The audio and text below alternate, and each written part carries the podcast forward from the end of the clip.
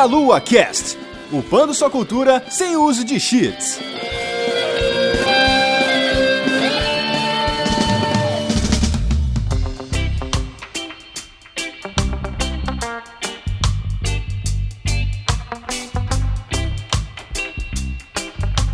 Saudações, queridos ouvintes. Está começando mais um Meia Lua Cast. Eu sou o Renato Seveniani, estou aqui com o Guilherme Vertamati. E aí, galera, tudo bom? E hoje a gente vai falar de assunto sério. Exato. A gente está aqui com o professor doutor Demambre. Olá, ouvintes. Obrigado pelo convite. Bom, obrigado pela presença, professor. Hoje, para os ouvintes saberem, né, a gente vai tratar sobre um assunto sério, assunto drogas, mas a gente vai fazer isso só depois dos nossos recadinhos.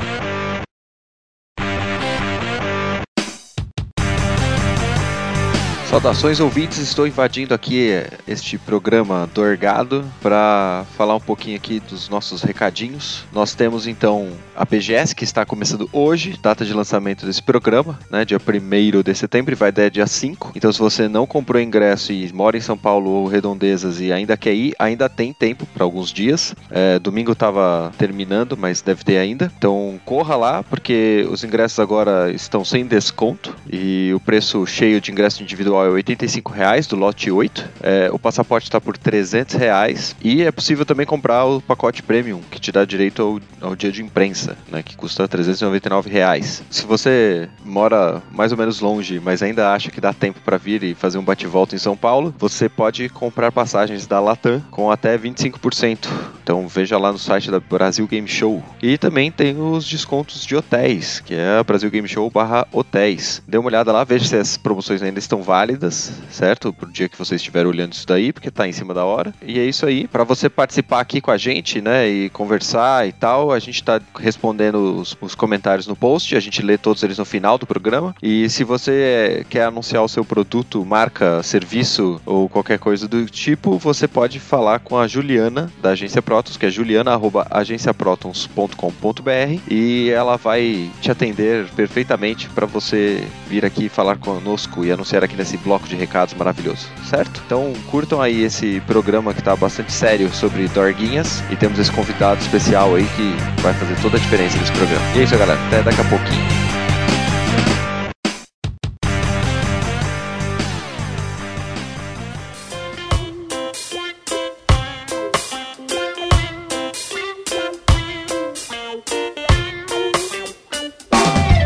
Estamos de volta aqui para esse assunto mais pesado, um pouquinho, né? Então, professor doutor, por favor, é, apresente o, o, tema aí, uma abertura para a gente poder começar esse programa. Eu enganei vocês, peguei vocês, vocês pensou que fosse outra pessoa.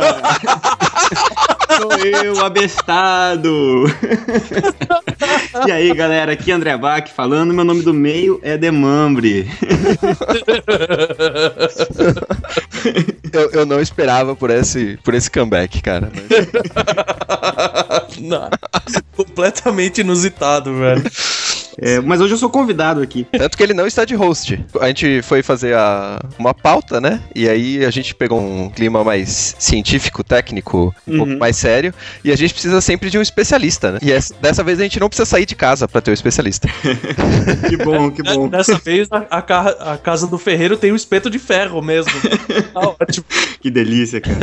Ah, espeto de ferro. Mas a gente vai falar de, de dorgas aqui, né, Manolos? Uhum. E essas dorgas são são aquelas que aparecem nos joguinhos, porque senão a gente não estaria no Mealocast, a gente estaria em outro cast. Exato. No SciCast, talvez. Hoje vai ser um guia sobre drogas nos jogos, então. Quais drogas são usadas nos jogos e né, quais drogas reais se aproximam dessas drogas, né? A gente pode falar também das drogas que os jogadores usam para jogar? Podemos falar sobre doping. ah, eu achei que a gente ia falar de drogas. Puta, eu fiz a pauta de LOL, velho. Que merda. Tem um monte de coisa aqui nessa pauta aqui. Bom, vamos lá. Como que a gente vai lidar com esse assunto? É, esse assunto, assim, a gente pode lidar da seguinte maneira, né? Primeiramente, pensando que várias das drogas que a gente vai citar aqui são drogas que afetam, né, a consciência, a percepção, o, o grau de atenção da pessoa que utiliza. E normalmente são drogas que afetam o sistema nervoso central e que acabam tendo, exercendo um certo grau de tolerância e dependência, né? Então, muitas dessas drogas a gente vai abordar comparando trabalhando com drogas que provocam dependência e outras drogas que são utilizadas que a gente vai ver tem a ver mais com medicações mesmo comuns e que muitas vezes também não causam dependência. Uma coisa interessante é o ouvinte já voltar naquele cast que a gente falou sobre dependência de games, né? Isso já é uma coisa que dá para começar a entender alguns mecanismos de dependência, só que a gente falou sobre dependência de um tipo de comportamento, que é o comportamento de jogar compulsivamente, e que não é muito diferente do de se habituar a determinado tipo de droga que provoca dependência. Então, muita coisa que a gente falou lá serve para as drogas que provocam dependência aqui. Inclusive, a gente brincou, né, que tem o SciCast, que é um, um programa mais sério e tal, que lida com as partes mais científicas, Uhum. e, e eles têm um programa sobre drogas também. Eu Sim. recomendo, inclusive, das pessoas que as pessoas ouçam, que é muito interessante. Com certeza. E justamente por todo esse material que já está disponível, né? Não vale a pena a gente ficar investindo muito tempo na descrição sobre drogas em si. Eu queria só dar um pano de fundo rápido sobre isso. Sim, sim. Antes de você fazer isso, Bach, eu posso só dar, como estudante de letras merda que eu sou, posso dar uma definição do dicionário, porque a gente, de acordo com o Aurélio, Já que você tá fazendo letras, você vai querer ficar é, distribuindo maconha pras pessoas, é isso? é, é lógico eu comecei a. Me especializei em drogas. A gente tá no CA agora. Já tive verdinha 1, verdinha 2, tô no terceiro semestre agora. Mas no Aurélio, a droga tem os seguintes significados, né? Nome genérico de todos os ingredientes que têm aplicações em várias indústrias, bem como a farmácia, é, substância que pode modificar o estado de consciência, especiaria aromática, ingrediente, tecido de lã ou seda, que isso vai ser muito interessante na, na parte de mitologia, Uhum. Superman 64 também tá escrito no. Olha, é quase esse aqui, ó. Coisa de pouca utilidade cuja aplicação se desconhece. é exatamente isso aí.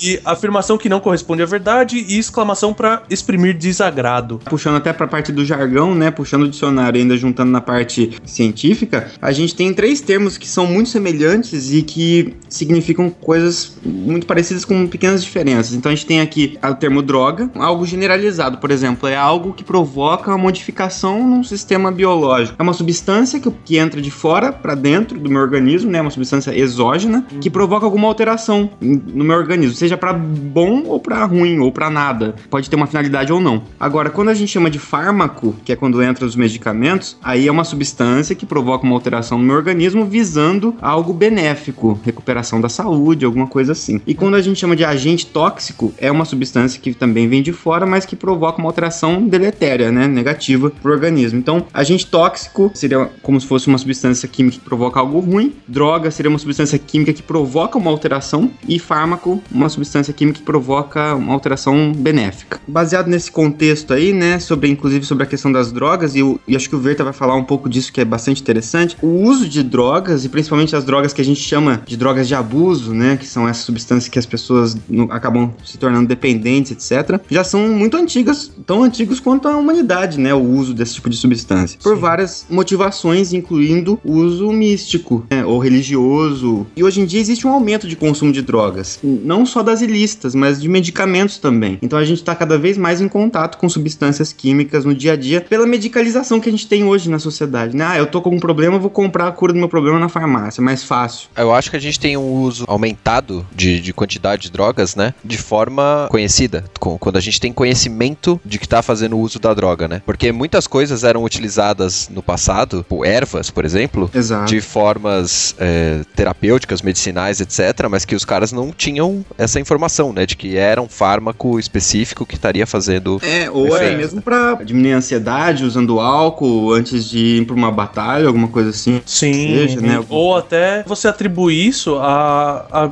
a deuses mesmo, né? Por exemplo, você tinha o, o sapo, que a gente sabe que né, algumas espécies são, são alucinógenas, e era considerado de que você entrava num transe porque você teve um contato direto com um deus, né? Você foi e lambeu o sapo e a- aquilo abriria sua mente pro deus intervir nos seus pensamentos. É, essa né? questão de abertura de mente a gente vai ver muito frequente agora nos jogos também, e vai ver também em relação à mitologia e tal, de drogas, principalmente as alucinógenas, né? Eu só preciso fazer uma repreensão aqui ao, ao Verta agora, que ele perdeu a oportunidade de falar que quando você lambe a perereca dá êxtase.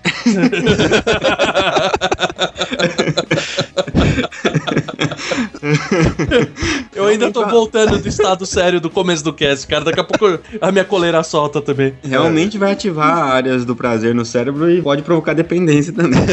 Também, né? E, e tem uma divisão que se. Tem dois tipos de divisões, né? Uma classificação legal sobre o uso de drogas, as drogas ilícitas que são proibidas o uso, o comércio e inclusive o plantio do, do seu insumo, por exemplo. Você não pode plantar aqui no Brasil a folha de coca, né? E, e nem produzir a cocaína, nem utilizar a cocaína, nem vender a cocaína, né? Ou mesmo a maconha que seja. Então isso são drogas ilícitas. A gente tem as drogas que são estão no meio termo ali, elas são, são lícitas com finalidade terapêutica. Quer dizer, você só pode usar se for com indicação médica. Se não tiver indicação médica, você não pode comprar, ou seja, aquele medicamento de receita controlada. Então, se uma farmácia vende esse medicamento tarja preta, por exemplo, sem receita, isso configuraria um tráfico de drogas, né? E tem as drogas que são lícitas sem finalidade terapêutica. Então, a gente tem, por exemplo, nicotina e álcool aqui pra nós, né, no Brasil. Então, são drogas que não têm finalidade terapêutica. Algumas pessoas até tentam usar com essa finalidade terapêutica, mas não recomendo. É para abrir o apetite. O biotônico, né?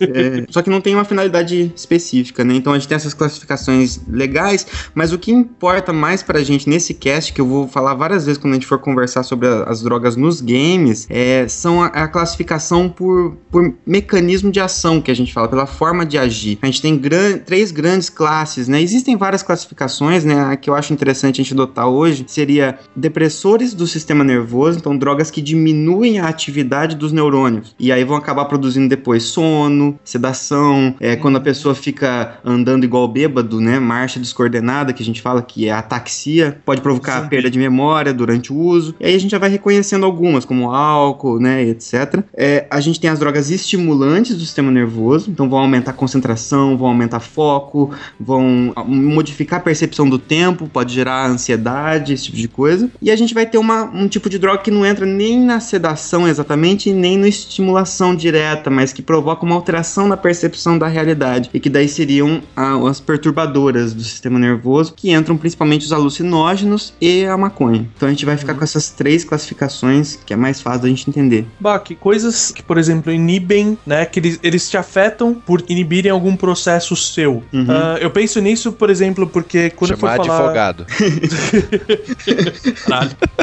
Na mitologia, né, tem uma série de menções a drogas diferentes, né? Uhum. E uma das mais comuns, né, é a bosta do oráculo. Que apare... Mas aparece tem que um ser a monte- bosta dele, não pode ser o oráculo em si. Não, não, é a bosta. Porque, porque é gás sulfuroso, entendeu? Por isso que Uhum. fala quando pisa da sorte. É, tipo isso. Entendi. Mas o- os oráculos, eles são colocados na, na história como uma chave de destino, vamos dizer assim, né? Ele Uhum. te conta o destino e normalmente nas lendas, quando você tenta evitar esse destino, é exatamente a ação necessária para que ele aconteça, né? Uhum. Questão clássica do Édipo ser mandado embora e no final ele acabar voltando, matando o Laio e dormindo com a Jocasta, que é a mãe dele. e a Pitya, que é do oráculo de Delfos, Uhum. é, vamos dizer assim, o oráculo mais famoso que a gente tem. É um oráculo de Apolo, né? O, Del- o oráculo em Delfos, ele é um oráculo de- dedicado a Apolo. E tem esse nome porque Apolo, preocupado com a mãe dele, matou a, a serpente ou dragão, depende da versão, Python. Inclusive, a, a serpente tem o nome de Python porque ela é muito grande e vem dessa referência à serpente mitológica, né? E por isso que a, que a Pitya tem esse nome, porque ele pega a pele, ele arranca a pele dessa serpente e Uhum. usa pra fazer a primeira tenda onde é onde ia ser o primeiro oráculo. E o que acontece? Acreditam, né, tentando ver a realidade por trás do, do mito, de que o oráculo ele funcionava porque ele foi construído meio que por acaso sobre uma fenda vulcânica. Uhum. E por teve um terremoto e essas fendas se fragmentou, né? Era um templo de Apolo, essa tem- se fragmentou e começou a sair esse gás sulfuroso da Terra. E a, a minha dúvida que vem é assim, o, o próprio gás sulfuroso, eu não sei se ele causa alucinação, mas tem aquele efeito, por exemplo, quando você inala muito gás carbônico e você acaba tendo alucinação, você acaba tendo várias dessas Por, reações por hipóxia que a gente fala, né? Por Isso, falta de, de por oxigênio. asfixia, né? É, e ao mesmo tempo, eu não sei exatamente qual tipo de gás que era emanado naquela época, naquela região, né? Mas é, é, substâncias inalantes, de modo geral, lógico que hoje em dia são substâncias mais derivadas do, do petróleo que a gente acaba é, tendo contato, mas elas acabam alterando uma série de, de receptores e, na verdade, altera, a, a gente fala que altera a permeabilidade de membranas, etc. Isso altera uma quantidade grande de receptores e costuma ter um, um tipo de efeito mais depressor no sistema nervoso, mas também acaba trazendo, em alguns casos, dependendo da dose, alucinações, né? Entendi, mas uh, ela se enquadra em algum daqueles da, dos três. É, eu acredito que eu, que eu, eu enquadraria como sendo, uh, até onde eu sei, assim, como uma droga depressora do sistema nervoso, uhum. mas com alguma propriedade de repente alucinógena. A gente vai ver que na verdade existem drogas, o êxtase, por exemplo, né? É uma, é uma droga que, ao mesmo tempo, ela é estimulante, porque ela é derivado da anfetamina, que é estimulante, mas ao mesmo tempo tem uma propriedade específica de provocar alucinação, então ele acaba sendo, a gente fala que é uma anfetamina psicodélica. Então tem gente que vai classificar como perturbadora e tem gente que vai classificar como estimulante, né? Não, legal, é tipo um Pokémon com duas classes. Assim. Exatamente. Não estava esperando uma referência a Pokémon nesse momento. Você está falando que o, o Oráculo de Delphos tinha um Coffin, é isso? Certeza, é. certeza. Então tá Se você for pro, no, usar seu Pokémon GO no Oráculo de Delphos, onde ele ficava, certeza que você acha um Coffin ali, cara. é, seguindo a linha, né? A própria mitologia grega tem duas lendas que tem essa relação de droga que a gente falou, né? A primeira é uma que a gente já fez até um, um Costelas Hidromel, que é a Jazão e o Velocino de Ouro, no qual o Velocino de Ouro é uma pele de um carneiro uhum. que tem habilidades curativas, além de dar o direito ao reino pro Jazão se ele retornasse com aquilo. Mas é interessante porque, pela definição de, do dicionário do Aurélio, você tem que droga é um, um tecido de lã ou seda, Olha né? Aí. Então faz muito sentido com esse, essa associação com o carneiro dourado ter o poder curativo também, né? E a outra é a Odisseia, a Odisseia de Homero, né? No qual Ulisses está tentando voltar para casa e é desviado do caminho por Poseidon, porque ele avacalha Poseidon antes de ir embora. E tem duas passagens bem interessantes nisso, né? A primeira, que é bem essa parte psicodélica e tudo mais, né? Bem perto do LSD, é quando eles chegam na Ilha dos adoradores de Lotus, porque eles consumiam papoula. Uhum, e é. eles, eles ficam presos na ilha, né? Teoricamente eles perdem a noção do tempo. Isso até é retratado num certo nível naquele filme do Peter Jackson e o Caçador de Raios. Percy e o ladrão. É, Peter Jackson é o diretor. É, caralho. Peter Jackson e o Caçador de Oscars. Aí ele foi parar na ilha do King Kong e se perdeu, é isso? É, exatamente, exatamente. É tá o Percy bom. Jackson e o Ladrão de Raios, que eles vão numa balada que tem uns docinhos em forma de, de flor. Eles vão no cassino. É um cassino, né? É um cassino. É, então. Eu acho que até é um pedaço que é meio balada, mas é um cassino. É exatamente representativo dessa parte da Odisseia, né? É bem boa essa, essa cena, inclusive. Eu é gosto. muito legal. Eu, eu não gosto muito. do filme, mas essa cena eu achei bacana. A outra, né, é a questão da Circe. Da Cersei? Vai falar de incesto agora? Não.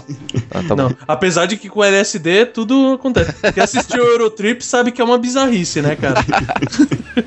mas a Circe, que transformava, transformou os companheiros do Ulisses em porcos, é uma representação, né? Ela é metáfora para como aqueles marinheiros agiam, né? Perto de mulheres e perante banquetes, né? Uhum. Que e por causa dessa bebida, né? Essa, essa substância que ela coloca na bebida deles, eles seriam transformados em porcos. Tem o, os mais óbvios, né? O Bach até falou de dos guerreiros se embebedarem, né? Uhum. Você tem diversos mitos envolvendo o Baco, não o Baque, o Baco, Eu também. E, é, você também. E os delírios com Viking, né? Uhum. Os famosos bacanais. Olha aí. E puxando também a sardinha do hidromel, né, cara? Que era muito utilizado também como. Era a bebida alcoólica usual dos mitos nórdicos, né? E só para fechar, né? Pra não me estender muito, porque senão eu passo o dia inteiro aqui.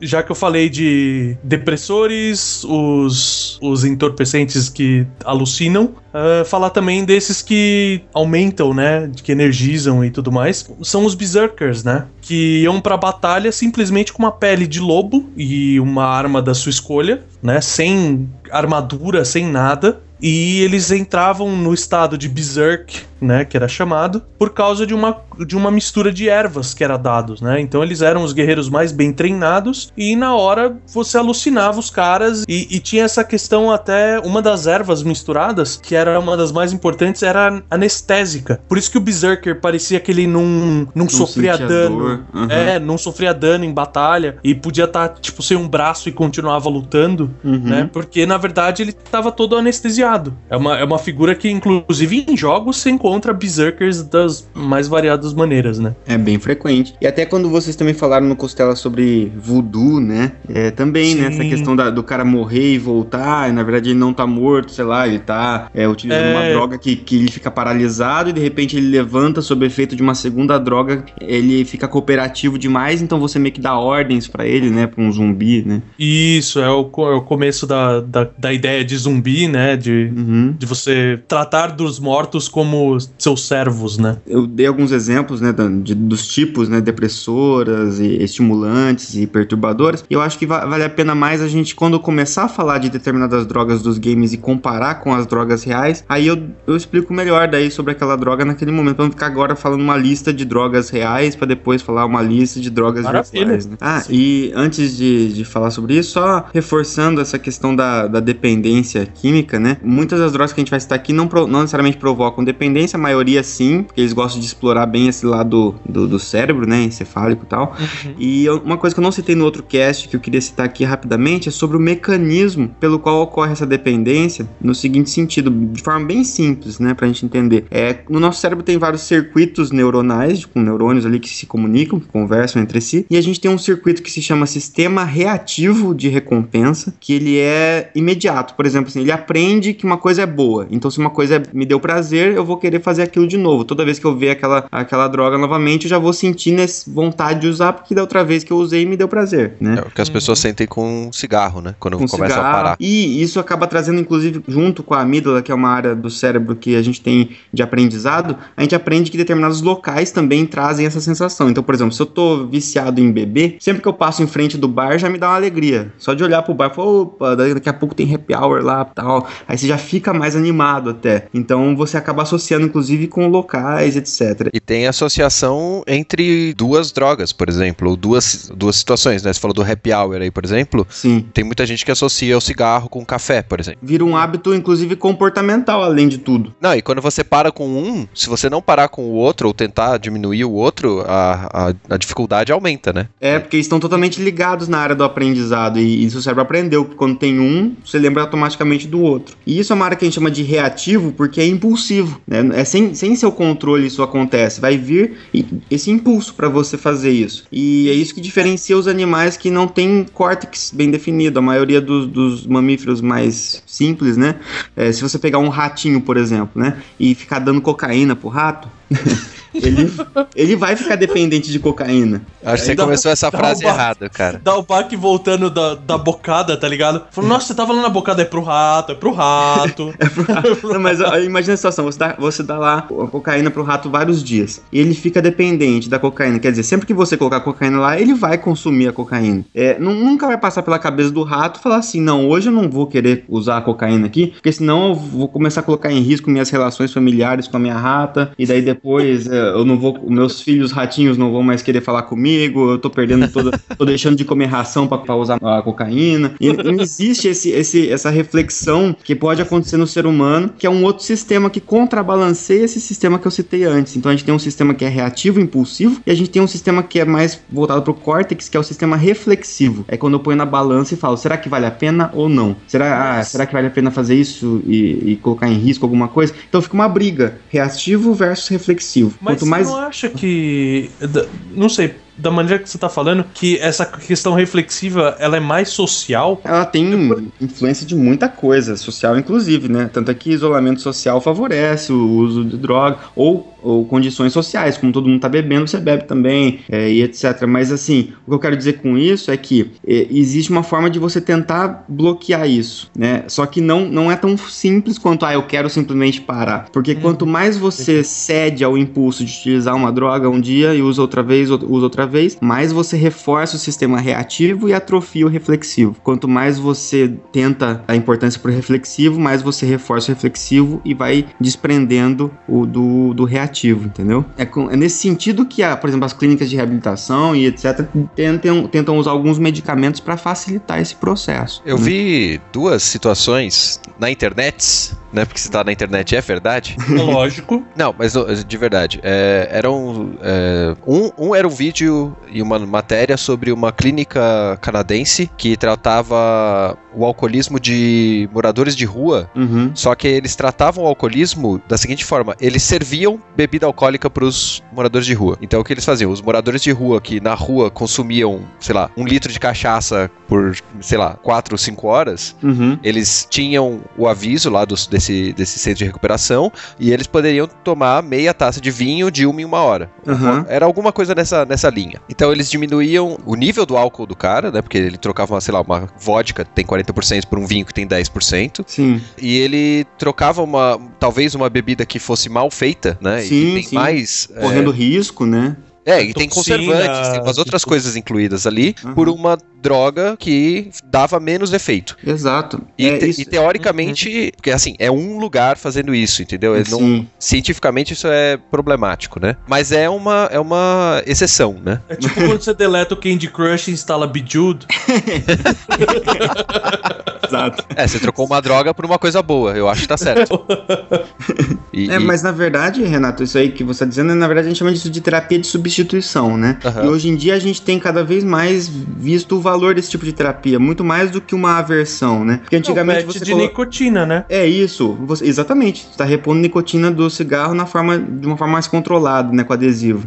Mas se você pensar nessa questão do álcool também, e com a, com a, com a heroína é assim também no- nos maiores centros, né, de recuperação. A heroína, o cara se injeta lá, né, ele mesmo esquenta ali e tal, faz o garrote, se injeta endovenosa, e isso já dá um pico de ação muito intenso, porque é uma via que cai tudo no sangue, né, de uma vez. Então você tem lá um efeito muito intenso, uma euforia muito grande, que é o que o cara tá buscando, mas em, em menos de, se- sei lá, em algumas horas você já tem uma queda muito brusca da quantidade de heroína no sangue e a possibilidade de entrar em abstinência, né? Então, por exemplo, supondo que um cara use heroína a cada seis horas, se ele tiver acesso, né? Então, a cada seis horas ele se injeta. O que, que eles fazem? Quando você, o cara procura uma clínica, você não arranca a heroína dele e joga ele num quarto e fecha e fala, a hora que passar aí, sua, sua abstinência sai. Porque o cara pode se machucar, isso é desumano até mesmo, né? Porque a abstinência é muito grave. Aham. Então, o que eles fazem? Eles trocam, eles removem a heroína, que é perigosa porque é endovenosa, porque é produzida nas ruas, não tem nenhum tipo de certificação, nada disso. E eles pegam a metadona, que é um fármaco, é opioide, é uma fórmula com a mesma ação que a heroína e a morfina tem, por exemplo, só que é por via oral, é uma vez por dia que o cara tem que tomar, em vez de administrar quatro, cinco, seis vezes como ele fazia com a heroína.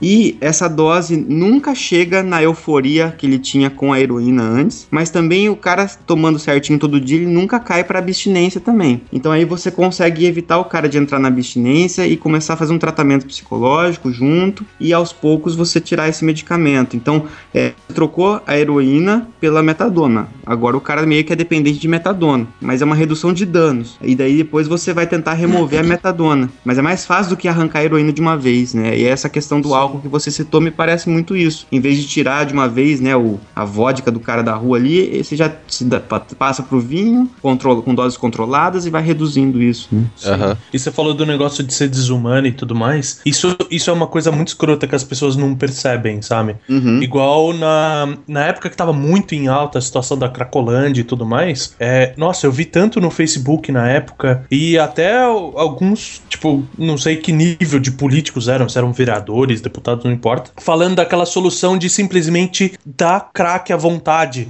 pra todo mundo. Chegar com um caminhão de crack para as pessoas se acabarem de usar. É, é igual você querer acabar com uma favela, tipo, explodindo a favela. É, então, a verdade Sabe, é que a é gente tem isso. Muito, a gente tem muito pouco avanço. A gente tem medicamento pra muita coisa, né, Pra ajudar a controlar glicose alta, pra ajudar a controlar pressão, depressão, babá. Só que a gente tem muito pouco medicamento como como ferramenta pra ajudar um dependente a largar o vício, por causa que esse preconceito existe até mesmo no meio médico científico. Então, o cara fala assim: "Não, é drogado, ele que se enfiar nisso e que se foda", né? E na- quando na verdade é um problema de saúde pública e que mesmo se você não tiver essa sensibilidade em relação a um ser humano que por algum motivo chegou nessa situação, você ainda tem uma questão de impacto que isso causa financeiro para um país, que é muito mais fácil você é, tentar minimizar esses problemas que as drogas causam, ao invés de ter que cuidar dessas pessoas depois, né, o impacto financeiro que isso causa. Enfim, né, a gente já foi para uma parte social até, né? É, mas uh, drogas tem essa parte social, né? Tem, Não- claro. Daria pra fazer isso aqui é sem discutir isso. Uhum. É, só, só o outro ponto que eu tinha visto era da parte, exatamente da parte social, que os caras fizeram um estudo com, com ratos mesmo, né? E eles deixavam duas garrafinhas de água pros ratos, só que uma tinha drogas e a outra não. E aí eles colocavam um grupo de, de ratos é, com brinquedos numa,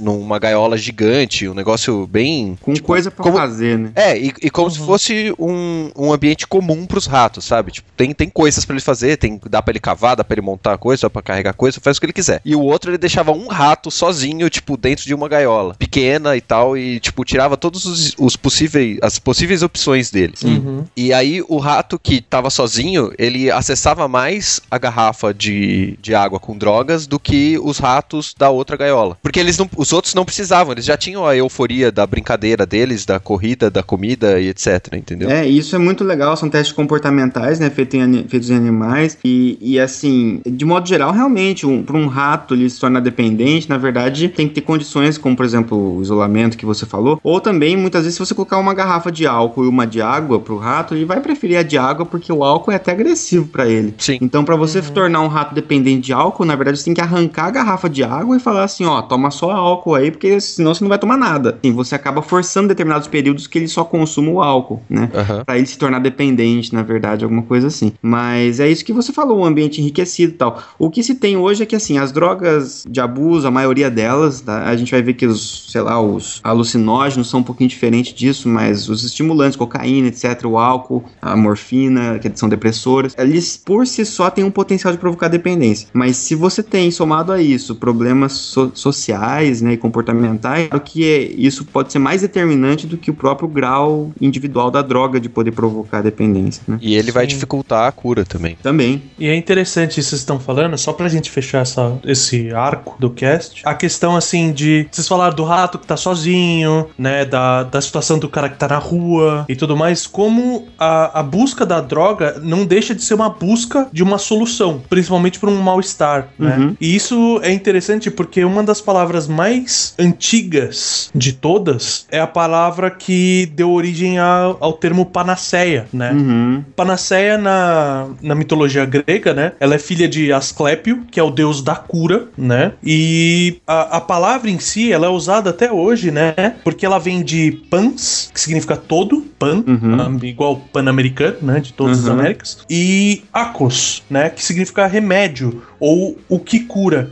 Antes de começar a se falar de elixir da longa vida, do, de transformar ferro em ouro pelos alquimistas, já era buscado desde a mais tenra juventude humana um medicamento ou algo que te curasse dos males, né? Né, E até hoje tem resquício disso, né? A gente é muito focado em algo curativo. é, a gente até às vezes deixa de lado a prevenção por conta disso. E curar e curar com uma coisa só. Então, hoje em dia, a gente está começando a abrir a cabeça em relação a isso, em usar mais de um tipo de medicamento ou mais de uma abordagem farmacológica e não farmacológicas juntos, né? Psicoterapia, de repente, de- se for um transtorno, é, uma depressão, alguma coisa assim, é, exercício físico, somar várias abordagens, porque a gente percebeu que uma abordagem só, que é o, o clássico da, da panaceia de você tentar em uma coisa só resolver tudo, a gente não vai Uhum. conseguir. É, é essa busca e a panaceia ela também tem a característica de, de ser uma cura instantânea, a solução imediata pra qualquer coisa, né? Uhum. Mas essa realmente é uma ansiedade humana, né? Representado na forma de um, um- algo mitológico. né?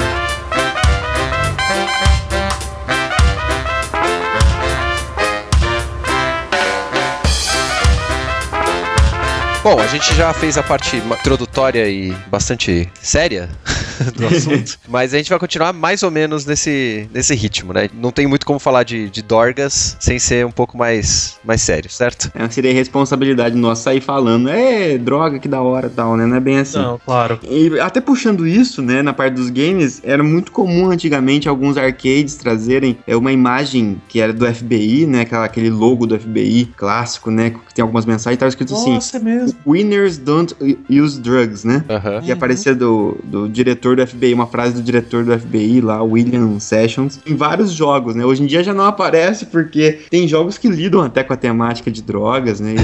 e você vence o jogo usando elas, né? é, exatamente. E tem, Então, e é- tem a Nintendo que ela não te avisa de drogas, mas ela avisa que você tá jogando muito, né? É. A sua droga é o videogame e você está viciado. Só faltava aparecer desses termos, assim, né? Dependendo do Exatamente. jogo, ele é uma droga mesmo. E, e aqui no cast, acho que tem três possibilidades principais aqui. Uma delas é substâncias reais que são usadas em jogos, normalmente jogos mais realistas, né? A outra são substâncias fictícias, químicas utilizadas por, pelos personagens nos jogos, mas, mas que se assemelham muito às drogas. E outras possibilidades são um pouco de algumas analogias um pouco mais viajadas, né? Em Sim. alguns momentos vai parecer que a gente usou alguma droga para fazer essa correlação. né? Eu até diria que eu tô bebendo álcool aqui, mas não tinha na geladeira. A gente podia falar de Super Mario, né? Porque tem bastante coisa de Super É, Mario. é um antro Super de Mario drogas é o- o jogo, né? É, é o o jogo já é um. já é um ambiente dor dorguéstico, né? Tipo. Exato, cara. Assim, lógico, né? A gente tá falando de um jogo que é totalmente doido, né? Assim, não tem um. As regras normais não se aplicam, né? Nesse jogo. Mas dá pra fazer muita correlação interessante, engraçada e que muitas, inclusive, algumas são mais forçadas, dá pra gente fazer, e outras muito claras mesmo, né? É Alice no País das Maravilhas dos jogos, é isso aí. Exatamente. É bem isso. é. Exatamente. Bom, vamos lá, começa pela estrelinha então, já que o, o Verta já falou, ela te dá a invencibilidade, ela muda o seu ritmo, certo? E muda o seu ambiente. Muda a música, né? A música fica com É. outra, um outro som, fica mais rápido ou mais devagar, muda, né? O tipo, fica mais rápido normalmente. Ele, O ma- ele fica colorido. Mario fica mais rápido. ele brilha, né, de várias cores diferentes, psicodélicas, e, e ele tem uma invencibilidade no sentido de que ele ignora o que tá na frente dele, né? Então, se Sim. você passar reto assim, você vai indo, né? Sim. Então, dá pra gente fazer uma abordagem até, uma comparação muito grande com, com o LSD, nesse caso, né? É, apesar de forçado, o LSD ele é consumido normalmente é, na forma de papéis, de selos, né? Então, a pessoa pinga, como o LSD ele é muito potente, né? Uma pequena quantidade provoca efeitos alucinógenos que duram horas, né? Perto de, às vezes, até 10 horas de efeito. É uma coisa que é muito fácil ser usado em, em selinhos. E esses selos, normalmente, tem temática bonitinha, fofinha, como se fosse mesmo. E tem muitos que são estrelinhas, inclusive. Aham. Sim, claro. E, e- e é interessante porque realmente vai alterar a percepção. É uma droga que cai naquele conceito que a gente falou das drogas perturbadoras, né? Ele imita, se você olhar a fórmula dele, ele parece muito com a serotonina que a gente produz. Só que é como se fosse uma serotonina super potente. Então, ao invés de regular o humor e a percepção de forma natural, como a serotonina faz, ele exacerba algumas coisas. E a estrutura dele difere bastante da serotonina, mas ela tem coisas em comum que faz com que ele se ligue no mesmo receptor. Entendi. Né? Entendi. E aí, uma das coisas que a serotonina causa em excesso é náusea. Então, muitos alucinógenos que a gente vai ver, que atuam com um mecanismo semelhante à serotonina, causam náusea. Isso tem, isso tem no jogo, né? Porque náusea é aquele negócio que te bota pra baixo, passa mal. e você tá lá alucinado com a estrelinha, e quando ela acaba, você dá no primeiro inimigo e morre, fica ferra, pequenininho, né, cara? é igualzinho, cara. Como é O- ruim ficar sóbrio, né? então, exatamente. Pra ver a merda que você tá fazendo, né? Destruiu todo o reino do cogumelo, matou toda a população. Até uma curiosidade sobre o LSD, a gente vai voltar a falar dele em outros, mas ah, uma vez eu conversei com um perito da Polícia Federal aqui no Brasil, e ele falou que é é um dos contrabandos mais difíceis de você pegar, porque como o LSD ele é- pode ser pingado no papel, esperar secar, e depois você recorta esse papel e põe na língua, né, e ele vo- e você tem um efeito intenso porque ele é potente, é o pessoal contrabandeia na forma de livros. Então eu vou lá e, por exemplo, vou mandar o, sei lá, um Harry Potter pro Verta lá, e eu quero mandar LSD. Eu pingo LSD em várias páginas, em vários trechos do livro, e eu falo, Verta, leia que massa esse, esse trecho ali, onde o Dumbledore faz tal coisa. E aí o Verta sabe, entende já, sabendo que tá comprando de mim, que ele vai recortar esse trecho e pôr na boca. Que- se- então, se seu amiguinho te prestar um livro e falar, ó, dá uma olhadinha na página tal, Se não olha, tá? não tem hábito de leitura, te emprestar um livro. E pensar que na minha época o máximo que você recebia de amigo era revista com as páginas coladas, né, cara? Ô, Bach, você falou que eh, tem outras, outros jogos, né, que podemos fazer uma relação com o LSD. Pra gente não ter que explicar o LSD de novo, a gente podia falar deles, né? Fica na categoria então de drogas perturbadoras. Se a gente pensar, né, tem Max Payne, a gente tem uma droga que é a Valkyr, né? Valkyr que é uma droga fictícia e que no jogo faz ele se sentir como se estivesse dentro de um jogo de computador, né? Até uma, uma- algo metalinguístico dentro do jogo, né? No, no jogo, eu não sei, porque eu não joguei Max Payne, infelizmente. Meu computador não rodava na época, eu perdi o bonde. Mas no filme do Mark Wahlberg, Aham. é o que faz ele ver a- a- as aves lá, malucas? É, Deve ser. Porque ele faz ver valquírias. E nesse caso não precisaria ser o LSD, né? Já que a gente tá falando, abrindo aqui, o LSD a gente puxou mais pro, pro Mario, porque entrou bem, né, dentro do, do- das características. Mas eh, dentro das drogas perturbadoras, as mais comuns que a gente tem, cada hora lançam drogas novas, mas a gente tem o LSD, a gente tem os cogumelos alucinógenos, depois no Mario a gente vai, tem lá também pra gente falar mais de um deles. É, mas existe um, um cogumelo que tem um efeito muito semelhante, parecido com a serotonina, que é, tem uma substância que chama psilocibina, cogumelo meio marronzinho, marrom meio claro, que é um dos mais utilizados. Tem dois, é esse e tem o outro que é da muscarina, que é um outro mecanismo, mas é o do Mario daí mesmo, né? Uhum. Que é o outro, coloridinho. E a gente tem também ah, o chá do Santo Daime, né? No chá do Santo Daime, é- puxando inclusive rituais, né? Indígenas. Então Sim. é algo de cunho religioso, ritualístico, e que a gente tem uma substância dentro, que são duas plantas, e uma das plantas tem uma substância que chama DMT. Essa DMT também parece muito a serotonina e tem um efeito que puxa para alucinógeno e, e acaba também tendo revelações, né? Esse- essa viagem introspectiva, esse aumento de percepção sensorial, cores, né? Sons, etc. Até puxando um outro jogo que tem isso, que é o Skyrim, ele tem a droga que chama Skuma. E uma das, uma das nomenclaturas para essas combinações de ervas ritualísticas e tribais em diversas eh, nacionalidades e tal, chama Suma. Que você tira o K da palavra do, do Skyrim. É S-O-O-M-A. E é sempre essa referência a uma mistura de ervas que dá esse efeito alucinógeno mesmo, né? Sim, sim. E o interessante dessas combinações é que nem sempre todas as plantas que estão sendo combinadas têm um efeito alucinógeno. Às vezes uma tem, é interessante no chá do Santo Daime por isso, é um conhecimento indígena farmacológico, se a gente pensar. Porque você tem o chá do Santo Daime, o DMT, que é o que causa o efeito alucinógeno, mas a outra planta que está junto, ela serve para reduzir a metabolização do DMT. Então você dá uma droga que faz o efeito e outra droga que é para impedir o organismo de destruir a droga, entendeu? Uhum. Então é uma forma de prolongar o efeito alucinógeno que seria muito curto ou nem existiria se fosse só o alucinógeno. Lembrei de um outro nesse momento, que você falou que tem alteração sensori- sensorial, né? E muda, por exemplo, cores, por exemplo. Sim, né? sim. Eu joguei não faz muito tempo, que tem um review no, no site, o Trials of the Blood Dragon. E, bizarramente, em uma das fases lá, eles invadem um laboratório ou qualquer coisa do tipo, e eles começam a explodir o laboratório. Na hora que tá explodindo o laboratório, escapa um gás ou alguma coisa do tipo. Cara, a fase vira uma alucinação retardada. Tanto que o jogo tem um aviso no início falando: este jogo pode causar epilepsia.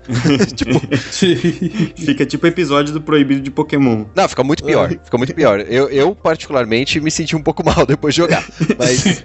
Renato teve náuseas depois, né? É, é, eu, eu parei, eu parei por tipo uns 10 minutos depois de terminar a fase. Mas o. A minha pergunta é: a gente tá falando de alucinógenos que são consumidos é, de forma oral. Esse é um alucinógeno gasoso, né? É, então, muitos são orais, mas se a gente pensar, o, o LSD muitas vezes ele é fumado, né, junto com o tabaco. Ah, muitas O drogas... cara elas vão- enrola, enrola o fumo na- no papel do LCD, é isso mesmo? É, ou, ou coloca, né, pinga, Ou pinga, a né? solução. Pinga ali. A gente pode avaliar sempre assim, né? A a gente tem várias vias de administração de drogas. A via oral é a menos eficaz, se a gente pensar. Ela demora mais pra fazer efeito, né? Tanto é que se você recebe o medicamento pela veia lá no, no, no hospital, é muito rápido.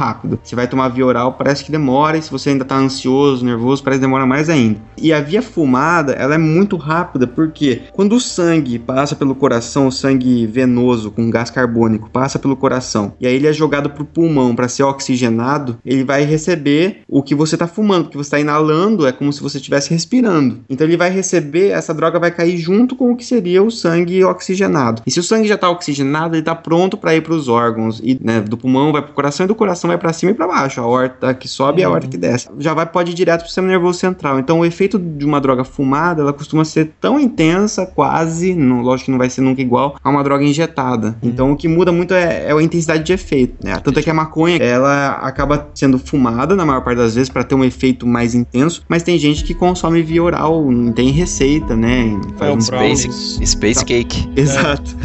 E o efeito é diferente, é menos intenso e muitas vezes mais duradouro, porque é mais lenta a absorção.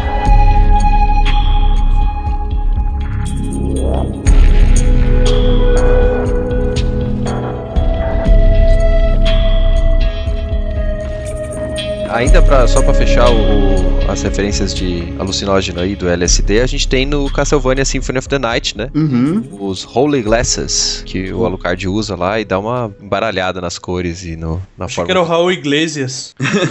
O Iglesias. Exato. E você citou o Trials, né? Isso. Que é da Ubisoft e que é uma continuação do Far Cry 3 Blue, Blood Dragon. Isso. Mas dentro da, da franquia Far Cry, né, o pessoal lá da Ubisoft adora, né, cara, essa parte de alucinógeno. Ele sempre põe. O Far Cry 3 tem o Jason, ele usa um alucinógeno, uma mistura de ervas e tal, que vai lembrar muito a- o ritual, esse tipo de coisa que seria do, do Santo Daime, né, alguma coisa nesse sentido, assim como no Skyrim que o Verde citou. No Uncharted 3 a gente tem uma exposição involuntária, assim como aconteceu com o, o Trials ali, que é na água que o Drake bebe, ele acaba enxergando os soldados do lugar como demônios, e é muito Ah, interessante porque ele é enxerga os soldados como demônios, e isso cai dentro da mitologia que ele tá naquele local. Então, quando você tá jogando e você não sabe que é uma alucinação, parece que o jogo realmente se tornou uma coisa so- sobrenatural. E não é sobrenatural, porque na verdade é o Drake que tá alucinando, são só Uhum. os inimigos realmente. Spoiler, né?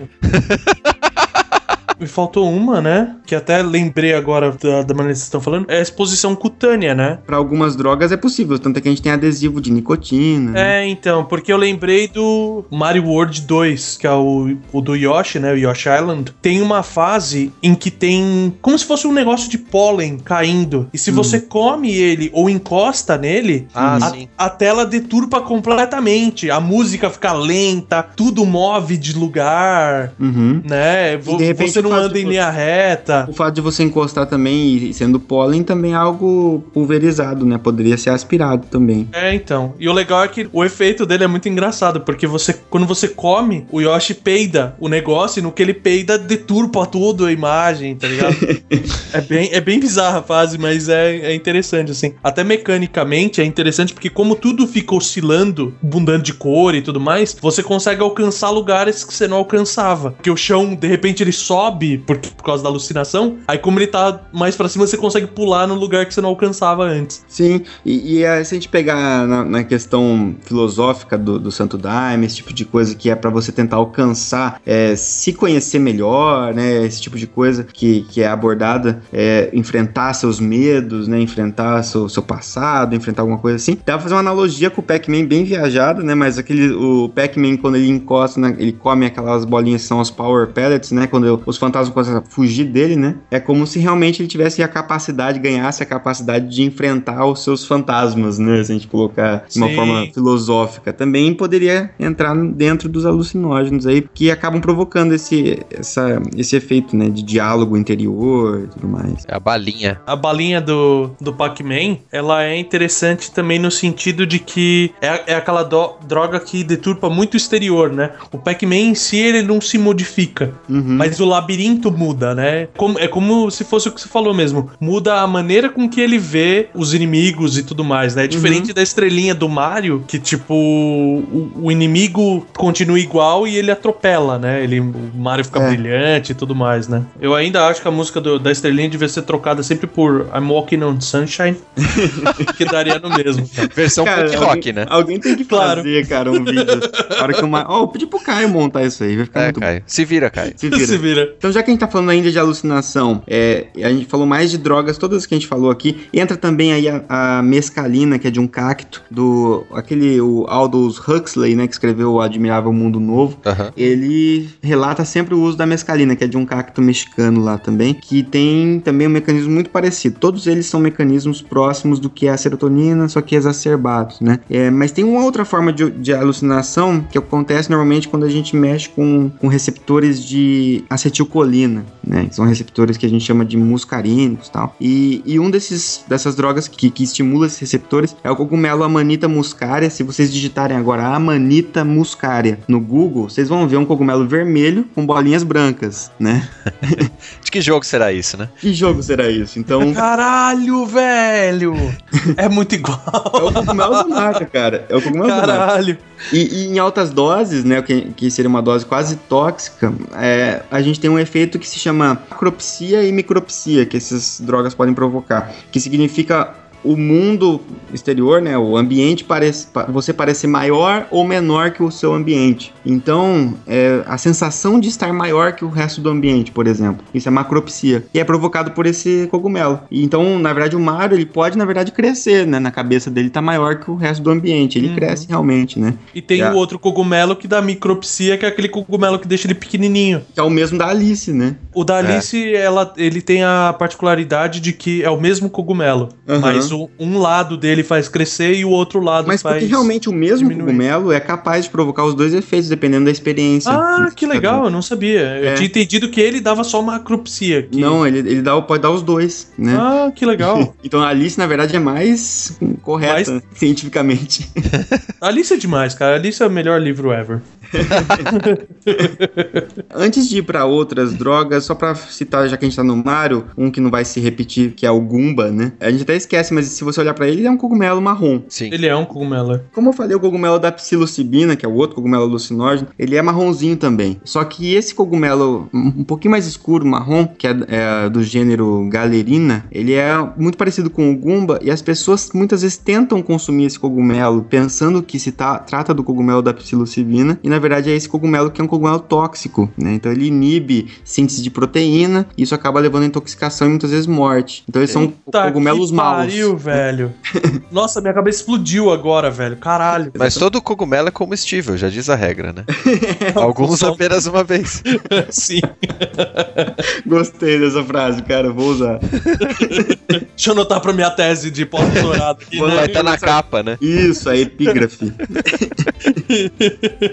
Dá pra citar também o no Batman, né, na série Arkham, mas assim, Ah. no Batman de modo geral nos desenhos a gente tem a toxina do medo do espantalho também, né? E que provoca a indução inclusive de flashbacks do passado e, e, e muitas vezes flashbacks decorrentes do uso da substância. Isso é uma característica de drogas às vezes é, alucinatórias em que muitas vezes não, você não está mais usando a droga, mas às vezes o fato de você entrar em contato com uma situação que te lembra uma situação que você estava quando usou a droga, faz você ficar chapado de novo, sem estar usando a droga, né? Que é uma ativação de memória e parecido com os flashbacks que as pessoas apresentam quando tem transtorno de estresse pós-traumático depois de uma guerra, né? Que a pessoa revive aquilo lá. Então Uhum. existe isso também. Nesse caso, entra aquela, aquela, aquela parte de que o. Porque, assim, a gente tem é, dentro do nosso sistema a serotonina, né? Que você falou. O sis- nosso sistema estaria gerando uma dose gigante de serotonina nessa situação para poder fazer essa alucinação? Totalmente possível, né? Você, o, o organismo mimetiza, tentar mimetizar aquela situação que você obteve droga e para isso ele vai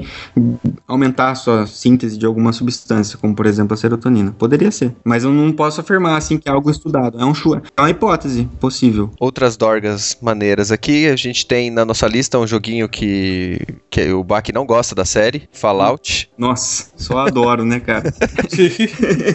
Primeiro é um mundo pós-apocalíptico, né? Você deveria estar louco de radiação já, né? é, exatamente. E tá mesmo, né?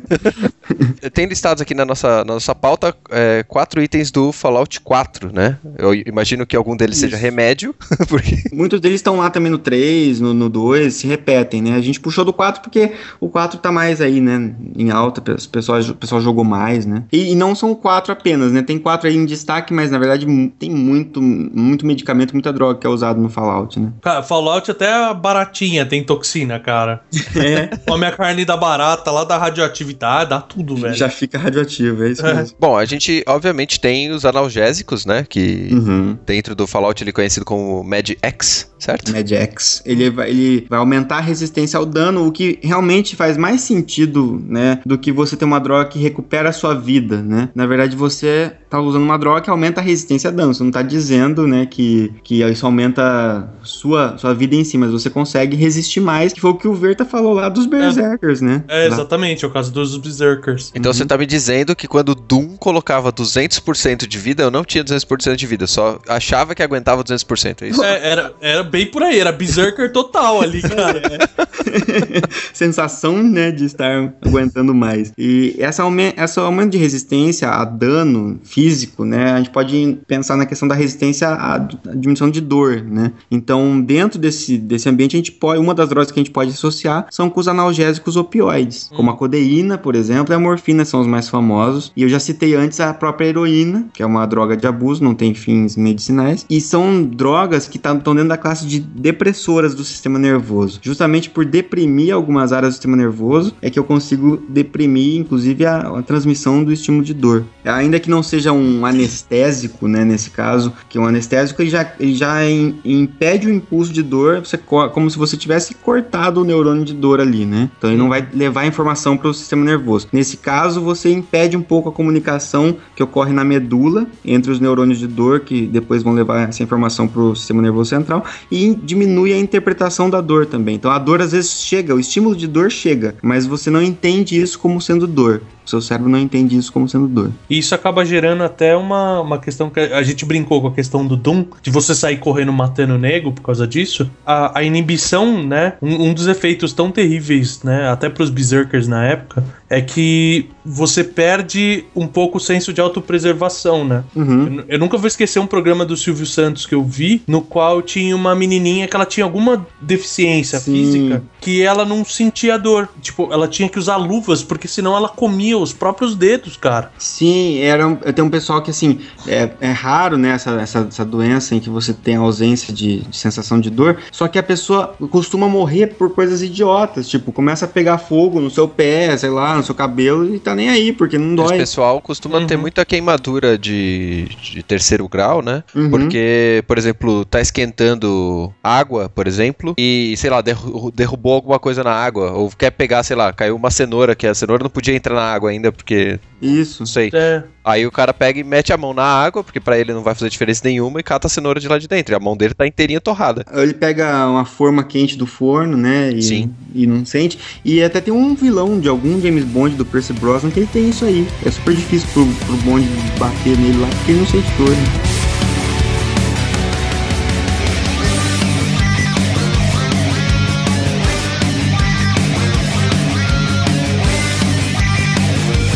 A gente mencionou do, dos Berserk, né? Do, deles não sentirem dor, mas eles também são estimulados, certo? Sim. Então, e no Fallout tem isso também, assim como tem no Doom, por exemplo, que você usa drogas esteroides, né? É, uhum. tem vários tipos ali, né? Se a gente falar de esteroides em si, do ponto de vista médico, a gente vai pensar mais no aumento de massa muscular mesmo, né? Ah, Power up! Isso.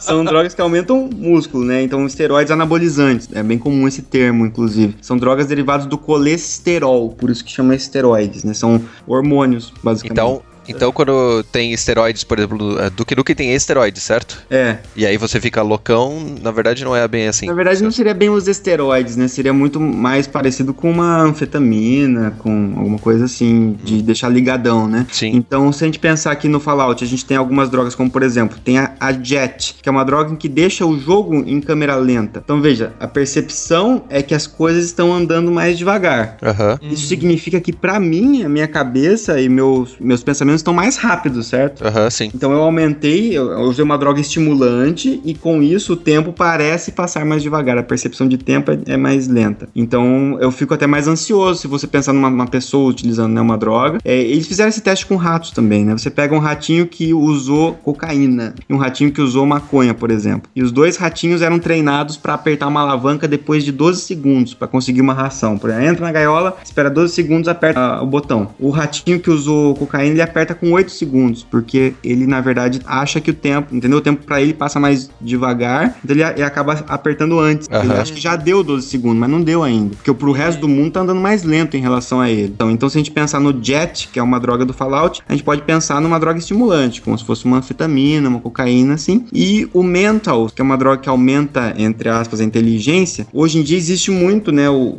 esse doping intelectual aí, que é usar a Ritalina para tentar render mais num concurso público, alguma coisa assim. Que também é uma droga estimulante. Vai aumentar a dopamina na área da concentração ali. Ou seja, cocaína em baixa dose ou anfetaminas em baixa dose também aumentam concentração. Não tem tanta diferença assim de uma anfetamina para uma Ritalina da vida, né? Que é uma- um Uhum. medicamento. A diferença é que um é teoricamente controlado e o outro não. E sabe mais o que esperar em cada dose, foi feito mais teste e tal. Tem um menos é, é por via oral, né? Você não vai cheirar igual você cheira a cocaína, ou injetar, se for o caso. Então, isso, isso tudo interfere, né? Pra ser uma droga mais segura. Mas o fato de ser mais segura não significa que você precisa ficar usando isso pra estudar pra concurso. E isso tem um drawback, igual você falou da, da cocaína, que ela tem o. Da mesma maneira que você entra naquele êxtase, depois você tem um- uma depressão brutal que de repente Pode- joga Pode no. ter, cara, pode ter, porque essas drogas elas aumentam a quantidade de, de dopamina, serotonina e noradrenalina na, na sinapse dos neurônios ali, então são várias substâncias ao mesmo tempo, por isso que pode provocar alucinação. O excesso de dopamina em áreas, uma área específica que lá- no- na via mesolímpica que a gente fala, é o mesmo aumento muitas vezes que você observa em pessoas com esquizofrenia, por isso que você pode ter surtos psicóticos às vezes, se esse aumento for muito grande. E o aumento de noradrenalina é uma, é uma substância que aumenta o batimento cardíaco, aumenta a pressão arterial, costuma ser o risco maior de overdose é colapso cardiovascular. Libera- E uma liberação muito intensa. Uhum. Esse- esses neurotransmissores que a gente tem, eles não são infinitos, eles são produzidos, guardados em vesículas e liberados conforme a necessidade. Se eu provoco uma liberação muito grande de uma vez por causa do uso da droga, de repente, quando for necessário em seguida, eu não tenho, porque eu gastei tudo que eu tinha, vai ter que produzir ainda. Então, nesse tempo de espera para produzir novos neurotransmissores, eu tenho um período de depressão aí, né? Que Um você... efeito rebote, né? Uhum. É legal que você falou isso, porque tinha um jogo do, do Play 1 que chamava Galerians. Era, um Uhum. jo- era um jogo na. Você falava Galerians? Eu Hã? também falava Galerians. Também. Galerians, é.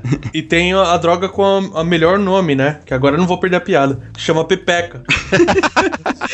Que é um partido político do Peru. É, tipo isso. Mas é, é PPC. E esse jogo era interessante porque o protagonista ele tinha poderes psíquicos. E ele precisava dessa droga injetável para poder focar o poder. Então ele se injetava, ele conseguia usar o poder de fogo, telecinese, etc. E quando acabava essa dose, ele entrava num burst louco em que ele destruía tudo em volta. Ele não, você não conseguia andar direito, ele andava super devagar. Uhum. O- o- às vezes invertia o controle, era uma bosta. Isso pode me- ser tanto uma consequência a curto prazo de esgotamento, né, de neurotransmissores, ou pode ser uma consequência a longo prazo de uma pessoa dependente que está tendo abstinência. É, então, e eu, eu achei legal porque tem bem essa representação desse efeito rebote, né? Você tem que estar o jogo inteiro injetando drogas em você mesmo Uhum. pra poder manter o foco na, na magia que você tá usando. Meu, exato, e uma coisa que tem correlação com Fallout que a gente tá citando, e Fallout é legal, cara, por causa desses detalhes. Se você usa demais um determinado tipo de droga, como por exemplo o Mad X ou o Mad X, né, ou o Mentals ou qualquer um deles, por exemplo, você usa demais o Mentals, que aumenta a sua inteligência lá, né, como se fosse o que eu falei da, da Ritalina, teoricamente aumenta seu rendimento ali, concentração, foco. Se você usa demais, ele se torna dependente, ele fala, você ficou dependente. Então se você para de usar, ele não só volta a inteligência do jeito que era, como ele decai um pouco. Você Uhum. fica subtraído porque você tá em abstinência. Então, ou você usa de novo, ou você vai ter que usar uma droga que ajudar você a largar essa dependência, que é o Adictol que tá ali. O Adictol é uma outra droga que é para curar a dependência de drogas, né? Então, isso é muito interessante, como eu citei que as- existem medicamentos que ajudam você a tratar a dependência, tanto de forma substituição, que foi o que o Renato citou com o vinho lá, eu falei da metadona, quanto com drogas realmente que são usadas para evitar é, recaídas, por exemplo. Uma pessoa conseguiu largar a droga, você usa uma droga para evitar recaídas e tal. Então existe correspondentes. Lógico que seria muito bom a gente ter na vida real um adictol do, do Fallout, né? Então a pessoa chega lá na clínica, puta, tô viciado, tá, você dá o adictol, pum, voltei normal, tô de boa. então é bem legal. O Fallout não são só essas, mas essas já com certeza tem bastante a ver. E já que a gente citou analgésicos, a gente tem também os analgésicos, os painkillers, né? Lá no Max Payne também, que tem bem bastante relação com isso. Ah, o Mario tem uma curiosidade, já que a gente falou do. do- vocês falaram da papoula, né? Uhum. E a flor, né, da, da papoula, ela parece muito, se você colocar a flor do ópio ali e tal. Tem, algum, tem algumas variedades de cores, mas tem uma que é exatamente vermelha com miolo amarelo, igualzinho a flor do Mario. Só que aí, se você olhar, não tem relação nenhuma com analgesia, esse tipo de coisa, mas tem a ver com resistência, aumento de resistência. Mas na China antiga tem alguns relatos que eles não sabiam muito para que, que servia o ópio, né? E quando, como o ópio, além de dar os baratos lá que eles queriam, ele também aumentava essa questão de o vigor, né? A resistência Uhum. mas não no sentido de fadiga, mas no sentido de dor, eles acabaram associando isso a a aumento de virilidade. Então o Mario, teoricamente, quando ele tá com a flor de fogo lá, ele é mais fodão, né? Mais Uhum. másculo. Peraí, a gente não vai falar da, da roupa de sapinho, da roupa de tanuki, Puta, cara. da aí- roupa de aí- gatinho. Aí a não gente vai precisar usar alguma coisa pra conseguir falar isso. Aí entra naquele conceito que eu falei que droga pode ser um tecido de lã ou seda e tá bom, já resolvemos esse caso. Boa, justo. a gente tá falando desses estimulantes que a gente entende como drogas, né? A gente olha o nome deles e fala, não, isso é, isso é droga. É. Mas tem um que é muito parecido e que a gente ignora, e que a gente citou lá no começo do programa, que é lícito, né? Que é a Uhum. cafeína. É a substância psicoativa mais utilizada no mundo. Provavelmente historicamente, né? Porque Uhum. desde, desde que descobriram o negócio. Porque tá presente não só no café, né? Mas em vários tipos de chás. É, e ele tem no Guaraná, ele Guaraná, tem várias plantas. Sim, é. va-.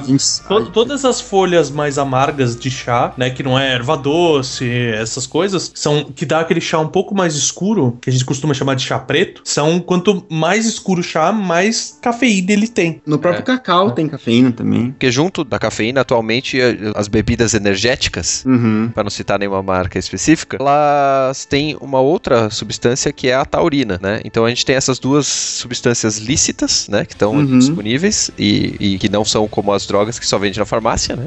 os remédios. Então a gente tem essas duas aí, a gente vê isso, obviamente, em vários jogos, né? Sim. Porque quando você tem uma história mais real, o cara tá ali tomando café, por exemplo. Do Drake, por exemplo, do, do Uncharted, ele toma café, ele toma é, vodka, ele toma um monte de Uhum. coisa ali, fuma provavelmente. Interessante, cara, a taurina nesse caso, porque você não vê uma bebida, por exemplo, ninguém toma taurina só como Não. estimulante. Sim. Porque a taurina, ela cai naquele conceito de uma substância que você associa para tentar melhorar o efeito da outra, né? E nesse Ah. caso você está tentando, na verdade, vai estar na bebida energética junto porque ela acaba ajudando a excretar ou a desintoxicar o organismo. Como você está sobrecarregando um pouco, né? É, inclusive a parte do fígado, etc., você acaba tendo uma substância que ajuda você a, entre aspas, trabalhar melhor, né? Então Hum. a taurina não tem efeito estimulante? Sozinha? Posso estar falando besteira aqui, mas assim, eu não, não, não conheço muito o efeito da taurina sozinha como sendo estimulante por si só. Não, faz sentido, porque a gente não vê ela sozinha. De qualquer forma, a cafeína, né, ela tá presente eh, como café, obviamente, dentro do- do- das- dos videogames, mas aí não conta, porque ele não é um estimulante real pro seu personagem, né?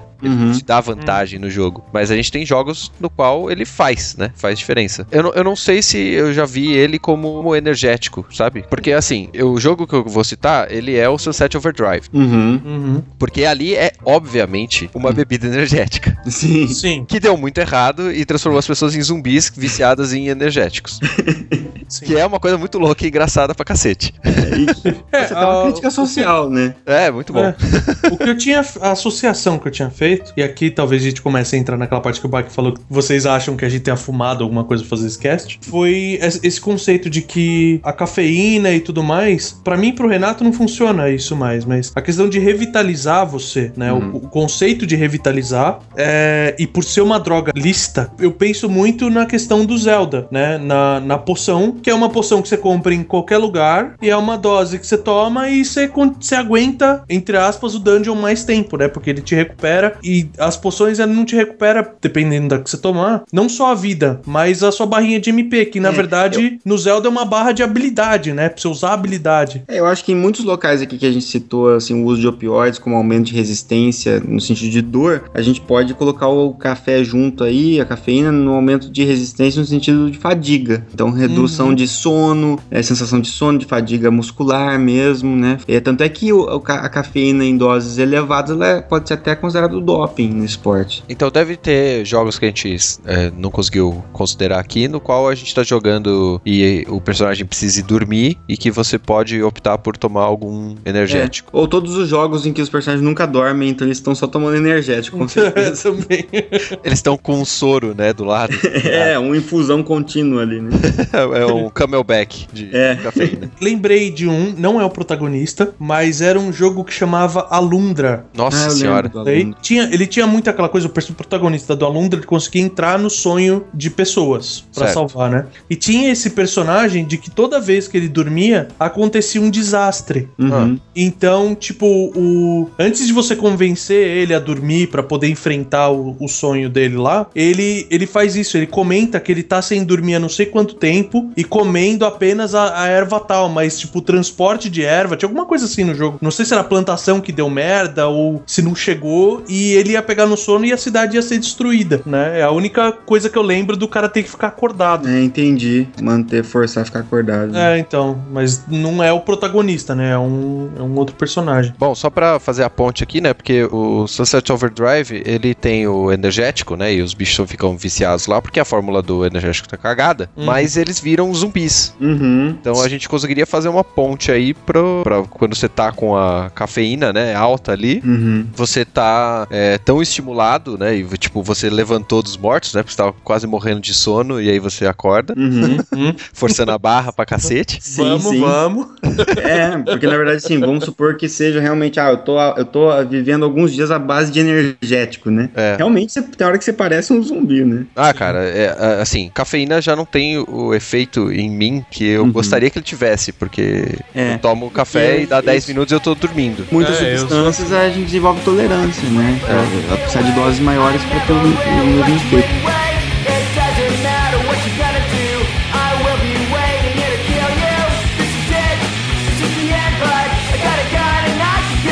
E se a gente puxar daí mais uma coisa mais pesada, pensando no Sunset Overdrive, nesse energético se tornando uma droga de rua, por exemplo, né? Algo que as pessoas está difundido na sociedade e vendido de forma camuflada na forma de energético, por exemplo.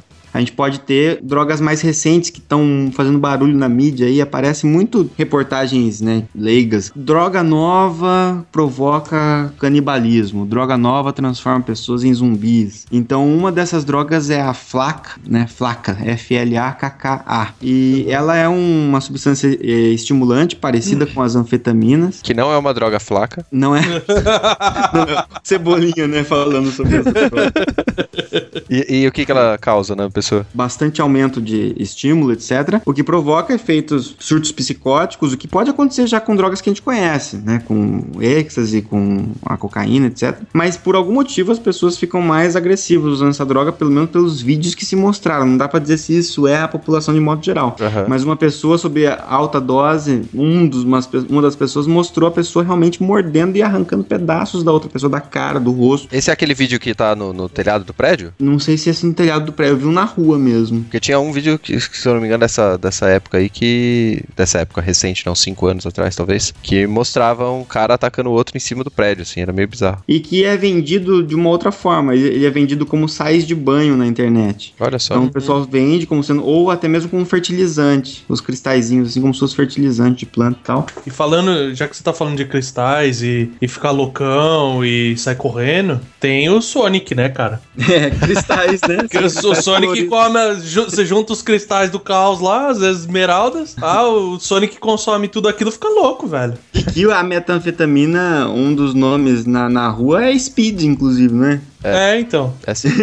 Ah, e, e tem De o- acordo o- com Breaking Bad, é. E tem o nome, e tem o, o Pedra, né? O pessoal fala que vai comprar as coisas na Pedra, né? E pra nós aqui no Brasil, uma realidade mais próxima seria o crack, né? Que é a cocaína pra, é, com bicarbonato para ser fumada na forma de pedra, é, que também tem efeitos estimulantes muito intensos. A cocaína e os as, as derivados de anfetamina são muito parecidos. A diferença é que a cocaína vem de origem mais natural, né? E as anfetaminas acabam sendo mais sintéticas, vêm mais da Europa, né? Essas drogas assim acabam vindo da Europa. E a cocaína vem aqui dos nossos vizinhos, né? A, a- gente mencionou os zumbis, né? E a gente tem na lista aqui um jogo de zumbi, que é o Resident Evil. Então aqui a gente pode puxar, já que a gente tá falando de se fuma, se cheira, maconha não se cheira, cocaína não se fuma, quebre meu dedo. A gente pode falar das ervas, né? Que o Resident Evil usa, né? Pra recuperar a vida. N- E não só pra recuperar a vida, né? É interessante, a erva verde ela recupera a vida, mas a vermelha ela estanca o sangramento, a atividade coagulante. Né? É, e a vermelha, ela também tem aquela situação em que ela potencializa Ah, a é verde, que pode ser o que você tava falando da combinação de taurina com cafeína. É, no ou uma coisa né? mais até mesmo assim, vamos pensar numa substância que ajude a, a resistir à dor, por exemplo, vamos supor um analgésico, uma coisa assim, e, mas que se você não estancar o, o sangramento, vai doer mais, vai continuar doendo. Você vai sentir mais fraco, então você, com uma você está estancando o, o seu ferimento e com a outra te- tá te dando mais a- efeito analgésico, você não tá sentindo dor, tá se sentindo melhor. Normalmente, quando a gente pensa em, em parar sangramento através de medicamentos, normalmente é para reversão de doses excessivas de um anticoagulante. Então a pessoa foi tomar um anticoagulante, então ela tá, só que ela se intoxicou, foi muito. Então o sangue dela não tá coagulando, tá tendo hemorragia, então eu vou usar um coagulante como antídoto. Você tá falando tipo uma overdose de aspirina, assim? É, uma verdade de aspirina, ou de heparina, ou de varfarina, né? Outras substâncias que são anticoagulantes. Então você costuma usar dessa forma. Normalmente, se você tem um sangramento, costuma ser processos ou físicos ou, ou químicos mesmo, né? Ou você vai suturar, né? Uma sutura física, ou você vai usar algumas substâncias ali que ajudam a cicatrização. Tipo não- pólvora, assim. É isso, é queimar, né? Cauterização. tipo pólvora, cauterizar o ferimento. Então, processos mais físicos, porque existe um risco grande se você usar substâncias que coagulam o seu sangue só para estancar um sangramento. Pode ser que você coagule o sangue também em locais que não precisam e você forme trombo. dentro da artéria, né? É, você tenha desenvolva tromboses, né? Ah, então, falando em trombose, tem uma situação interessante, porque tem uma condição que tá sendo mais difundida de uns 6, 7 anos pra cá, de algumas mulheres na qual a, a mulher não é que ela tem trombose, mas ela tem o sangue um pouco mais denso, Mais viscoso. mais ser. viscoso. Mais e gostoso. e na, e na hora de passar o sangue pro bebê, ela não consegue oxigenar o suficiente. Então Uhum. o bebê só se desenvolve até um certo ponto e para. A maneira de remediar isso é você tomar esses anticoagulantes, Uhum. mas aí que é interessante, você tem que ter muito cuidado, Uhum. porque se a mulher fizer o parto sem antes você ter reduzido essa quantidade de substância, a mãe Uhum. morre no parto. Os coagulantes são, e os coagulantes são substâncias super difíceis de se lidar, né? A minha avó que teve trombose, por exemplo, ela toma anticoagulantes para evitar a formação de novos trombos. Só que se ela tomava um comprimido por dia, ela tava com risco de ter hemorragia, tava muito alta a dose para ela. Daí ela resolveu tomar meio comprimido, não resolveu, né? O médico orientou ela para tomar meio comprimido por dia. Meio comprimido por dia ela continuava tendo chance de ter trombose. Então meio comprimido ela ia ter trombose, um comprimido ela ia ter hemorragia. Então ela tem que tomar meio num dia, um no outro. Meio num dia, um no outro. Então o controle e um ajuste que ela tem que ficar fazendo exame de sangue sempre e tal, né? Por causa Uhum. disso. E, e uma erva que tem no Resident Evil, não em todos, mas é uma erva azul, que ela costuma curar envenenamento por monstros e tal. Então, se você pensar nisso como os soros que a gente tem hoje, né? Um soro antiofídico pra cobra, um Aham. soro pra escorpião, pra aranha. né? E no Resident Evil, né, que pelo menos no- no- nos que tinha erva verde, vermelha e azul, né, Uhum. você macera ela, né, então, Uhum. por É, exemplo, no, no caso da erva vermelha que é anticoagulante, digamos assim, Uhum. você estaria macerando ela e tacando em cima do ferimento, né. É, que seria uma forma mais é, comum, realmente, de uma, como se fosse uma questão química mesmo para tentar fechar o ferimento ali. E não como uma substância de uso sistêmico que você vai usar para coagular o sangue sistemicamente, porque aí não faria sentido mesmo. É, tipo, você não tá pegando a erva verde pra recuperar a vida e fumando ela que nem maconha, né? é, você Isso. tá fazendo um emplasto e colocando no lugar, né? Exato, exato. Exatamente. É uma ação, você quer uma ação mais local do que uma ação sistêmica. É, e já que a gente tá falando de recuperação local e tudo mais, é coisa de filme, mas tem muito game disso, então eu vou falar. É a situação do Bacta em Star Wars, né? Que é aquela é a substância que em pequena escala você joga no ferimento pra se recuperar e em larga escala, igual a gente vê num dos filmes, você tem o Luke Skywalker imerso num tanque de Bacta, né? Uhum. Que, que o Vegeta também faz umas coisas assim, né? Verdade. pra se recuperar lá no, no Goku, esse povo assim, fica imerso também. né? Que é exatamente esse efeito não sistêmico, né? Isso aqui é um efeito tópico no corpo inteiro, né? Então é, É, então é. louco. Você mergulha o cara. em vez de e- transformar o cara numa múmia, você joga ele na piscina. né? É, É, exatamente. E eu achei interessante porque na, na minha infância, eu achava que o, o Bacta era uma coisa que você tomava. Aí que nem a situação do filme que o Luke Skywalker tava mergulhado, quando eu era criança, eu achava muito estranho, porque, tipo, no joguinho tinha o Bacta que eu achava que ele tomava pra, pra vida. Uhum. E ali ele tava mergulhado, eu falei, ué, por que ninguém dá pra ele beber essa bagaça, sabe? E uma coisa que vale a pena chamar a atenção agora, uma curiosidade, um fármaco que não tem ação central, então não é, não provoca dependência, não é usado pra nada de, de alucinação, nada disso, que tem no Metal Gear Solid na franquia, desde o 1 acho que tem alguma coisa desse tipo, em algum deles ele chama pentazemin, é, é uma droga que, a- que você usa pra diminuir a tremedeira na hora de você usar o sniper. Então quando você usa o sniper, você tem dificuldade de mirar às vezes porque ele fica balançando, né? É, porque a mira telescópica, né, ela é muito complicado para Quem já tem, quem tem uma câmera com zoom bem grande, se você colocar ela no talo, você não Aham. vai conseguir focar em porcaria nenhuma. E isso é real, né? Existe isso, os atiradores de elite passam por isso com frequência, né? E uma da a droga que eles usam ali, que é esse pentazemin, na verdade, existe uma droga que, que é muito comum, é, são os beta-bloqueadores, né? Então, se Aham. você pensar no- nos beta-bloqueadores, o propranolol, né, o atenolol, essas drogas são usadas normalmente para controle da pressão arterial, né? Então, as pessoas é, reduz batimento cardíaco, débito cardíaco, reduz sistema, renina, angiotensina e tal. Isso reduz a pressão. Só que uma das coisas que acaba fazendo também é redução de taquicardia, né, de batimento cardíaco e redução da ativação do sistema nervoso simpático, que é aquele sistema nervoso que tá, não que ele é uma pessoa educada e tudo mais. Então, é simpático, ele passa a ser agressivo, bruto. Ah, os efeitos da adrenalina, etc, né? Então você consegue ter menos tremor quando utiliza esse tipo de droga. Então, esse tipo de droga é usada por atiradores a longa distância, porque é uma droga que atua no sistema periférico sem ter ação central. Então você poderia usar outras drogas que diminuiriam tremor e, e ansiedade central, de forma central, mas normalmente são drogas que podem dar sono, por exemplo, né? É, ele reduz a capacidade mental do cara e não vai resolver pra ele acertar o tiro. Exato, você precisa de uma coisa que só bloqueia os efeitos periféricos da ansiedade. Então é isso que acaba fazendo. E isso também é doping pra, pra Olimpíada, por exemplo. Se um cara lá do arco e flecha, por exemplo, for pego usando um, um beta-bloqueador, ele vai ser pego no doping. Né? Tinha um amigo, um amigo meu que o pai dele era cirurgião. Uhum. E ele comentou de um, um, um colega dele que trabalhava no mesmo hospital que acabou tendo, inclusive, CRM dele Uhum. caçado porque ele tinha. Ele começou a ter Parkinson e ele começou a, a consumir brutalmente beta-bloqueadores para ele conseguir continuar operando. Né?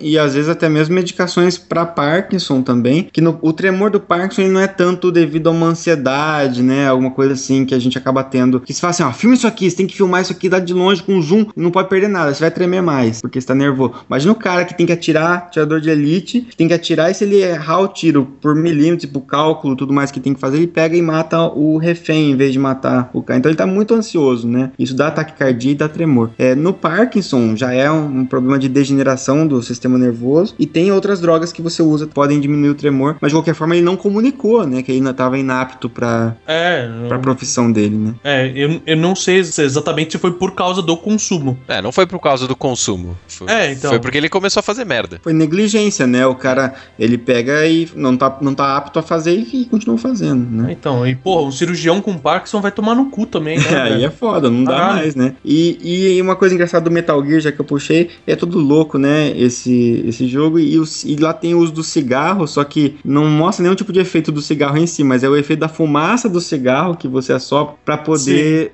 revelar os lasers, né? É verdade, é verdade. Em lugar escuro, se você usa o cigarro, os caras te enxergam também. Também, eles têm- e também em alguns jogos falam que é por causa do olfato também, né? Cheira cigarro. Ah, tão fumando aqui, pô. E de novo, já cigarro também, Wolf Among Us também é. O cara fuma o dia inteiro, né?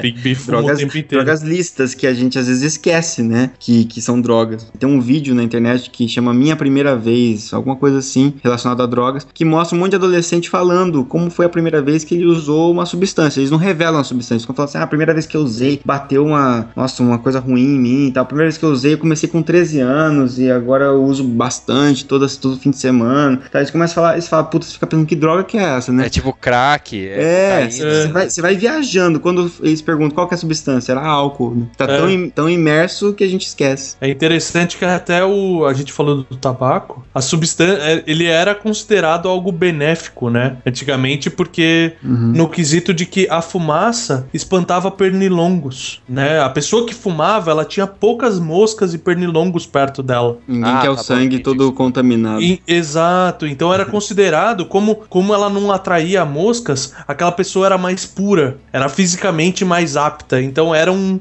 um contrato social interessante. Tipo, você fumava dentro de um lugar porque você não teria problema de moscas e pernilongos, sabe? Igual hoje em dia a gente queima aqueles incêncio de citronela. Bom, então, além disso, tem algumas drogas de alguns jogos que mostram isso. No Zelda Spirit Tracks você tem lá uma droga que se chama Tears of Light. Provavelmente a gente vai falar desse Zelda ainda no nosso episódio 4 de Zelda, né? Que vai Uhum. chegar ainda. Mas que lhe força os inimigos, entre aspas, a cooperarem, né? Com o protagonista. É uma coisa interessante, né? Drogas que forçam alguém a fazer alguma coisa, ou que tornam alguém mais cooperativo. Ou a droga da verdade, que faz a pessoa só falar. E- Existe muito essa, essa mitologia e que é parcialmente correta. Então, se você pegar algumas drogas, como no- na região assim do, do, do México, Colômbia, a gente tem muito uso da, da escopolamina, que é a mesma que se usa para cólica, por exemplo, no Buscopan. Pode provocar sedação e uma sedação que muitas vezes a pessoa fica sem saber muito bem, né? O, ah, mais propícia a aceitar sugestões, por exemplo. Da mesma forma, os benzodiazepínicos. Então, se a gente pegar diazepam, midazolam, prazolam, né, que são ali o Rivotril, o Lexotan,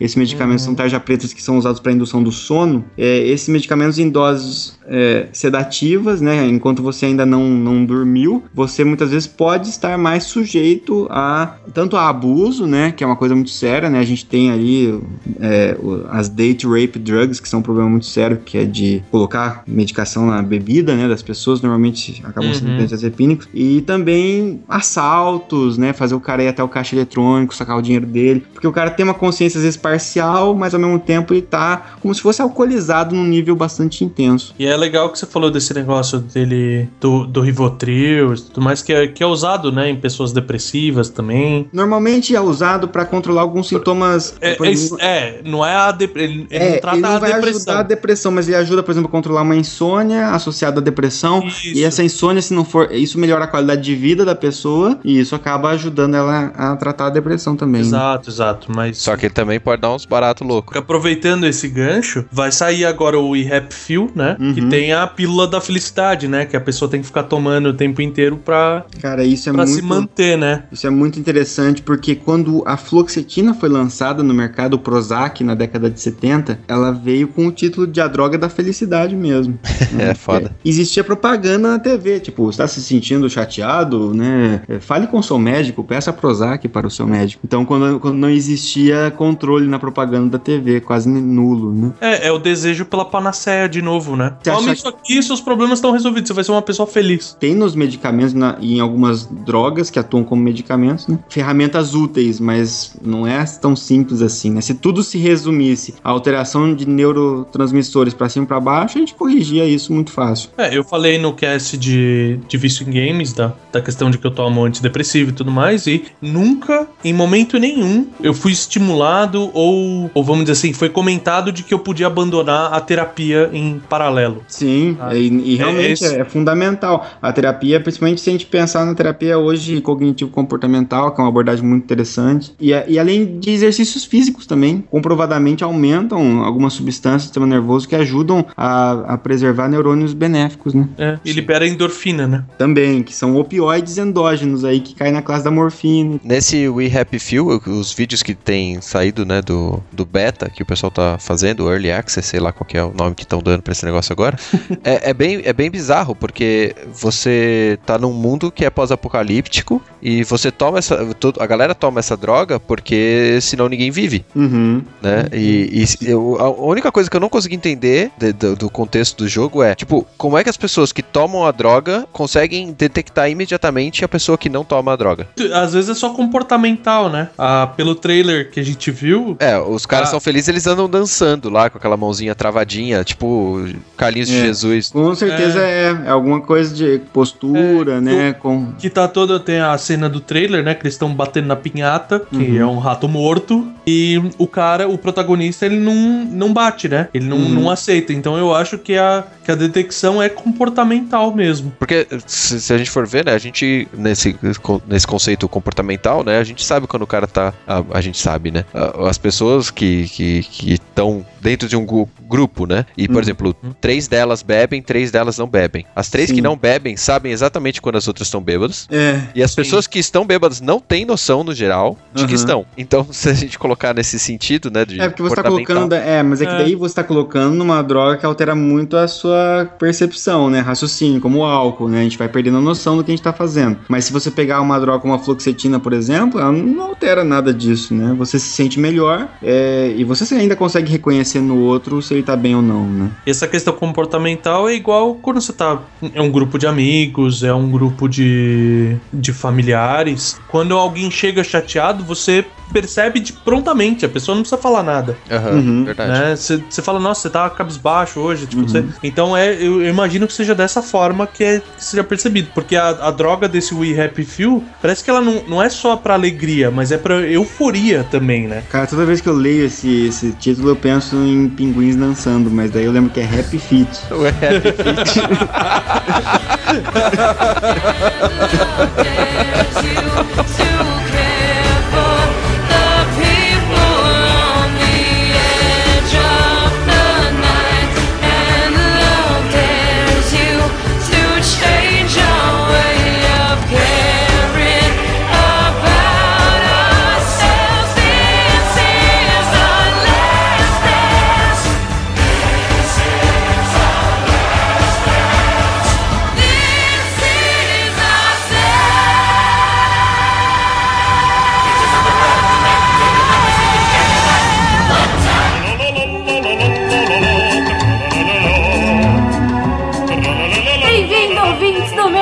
Meia Lua Cast! É a sessão de e-mails. É a sessão de e-mails? É. Ups. Da Fala. sessão de e-mails do Meia Lua Cast! Eu espero que tenha pego o Renato cochichando, cara. Vai ficar melhor aí. Era tipo o site. Vocês que aguentam eles falando por uma hora, eu não sei o que vocês ainda estão fazendo aqui. Vão embora, vão fazer outra coisa. Vão viver escuta- suas vidas. As pessoas já não escutam a sessão de e-mail, né? Ainda pega um negócio desse, né, cara? Já põe um desmotivacional. Vocês Caralho. podem fugir, fujam por mim. Run, Forrest, run! Bom, é isso, galera. Os comentários terminaram. Oh, vamos pro inferno. Não, vamos lá. Estamos aqui para ler os e-mails do cast de God of War. Delícia. Delícia! Só teve Vertamate e Caio Bobaca. Bobaca. Bobaca, velho, muito bom. Homem calvo e albino para todos, viu?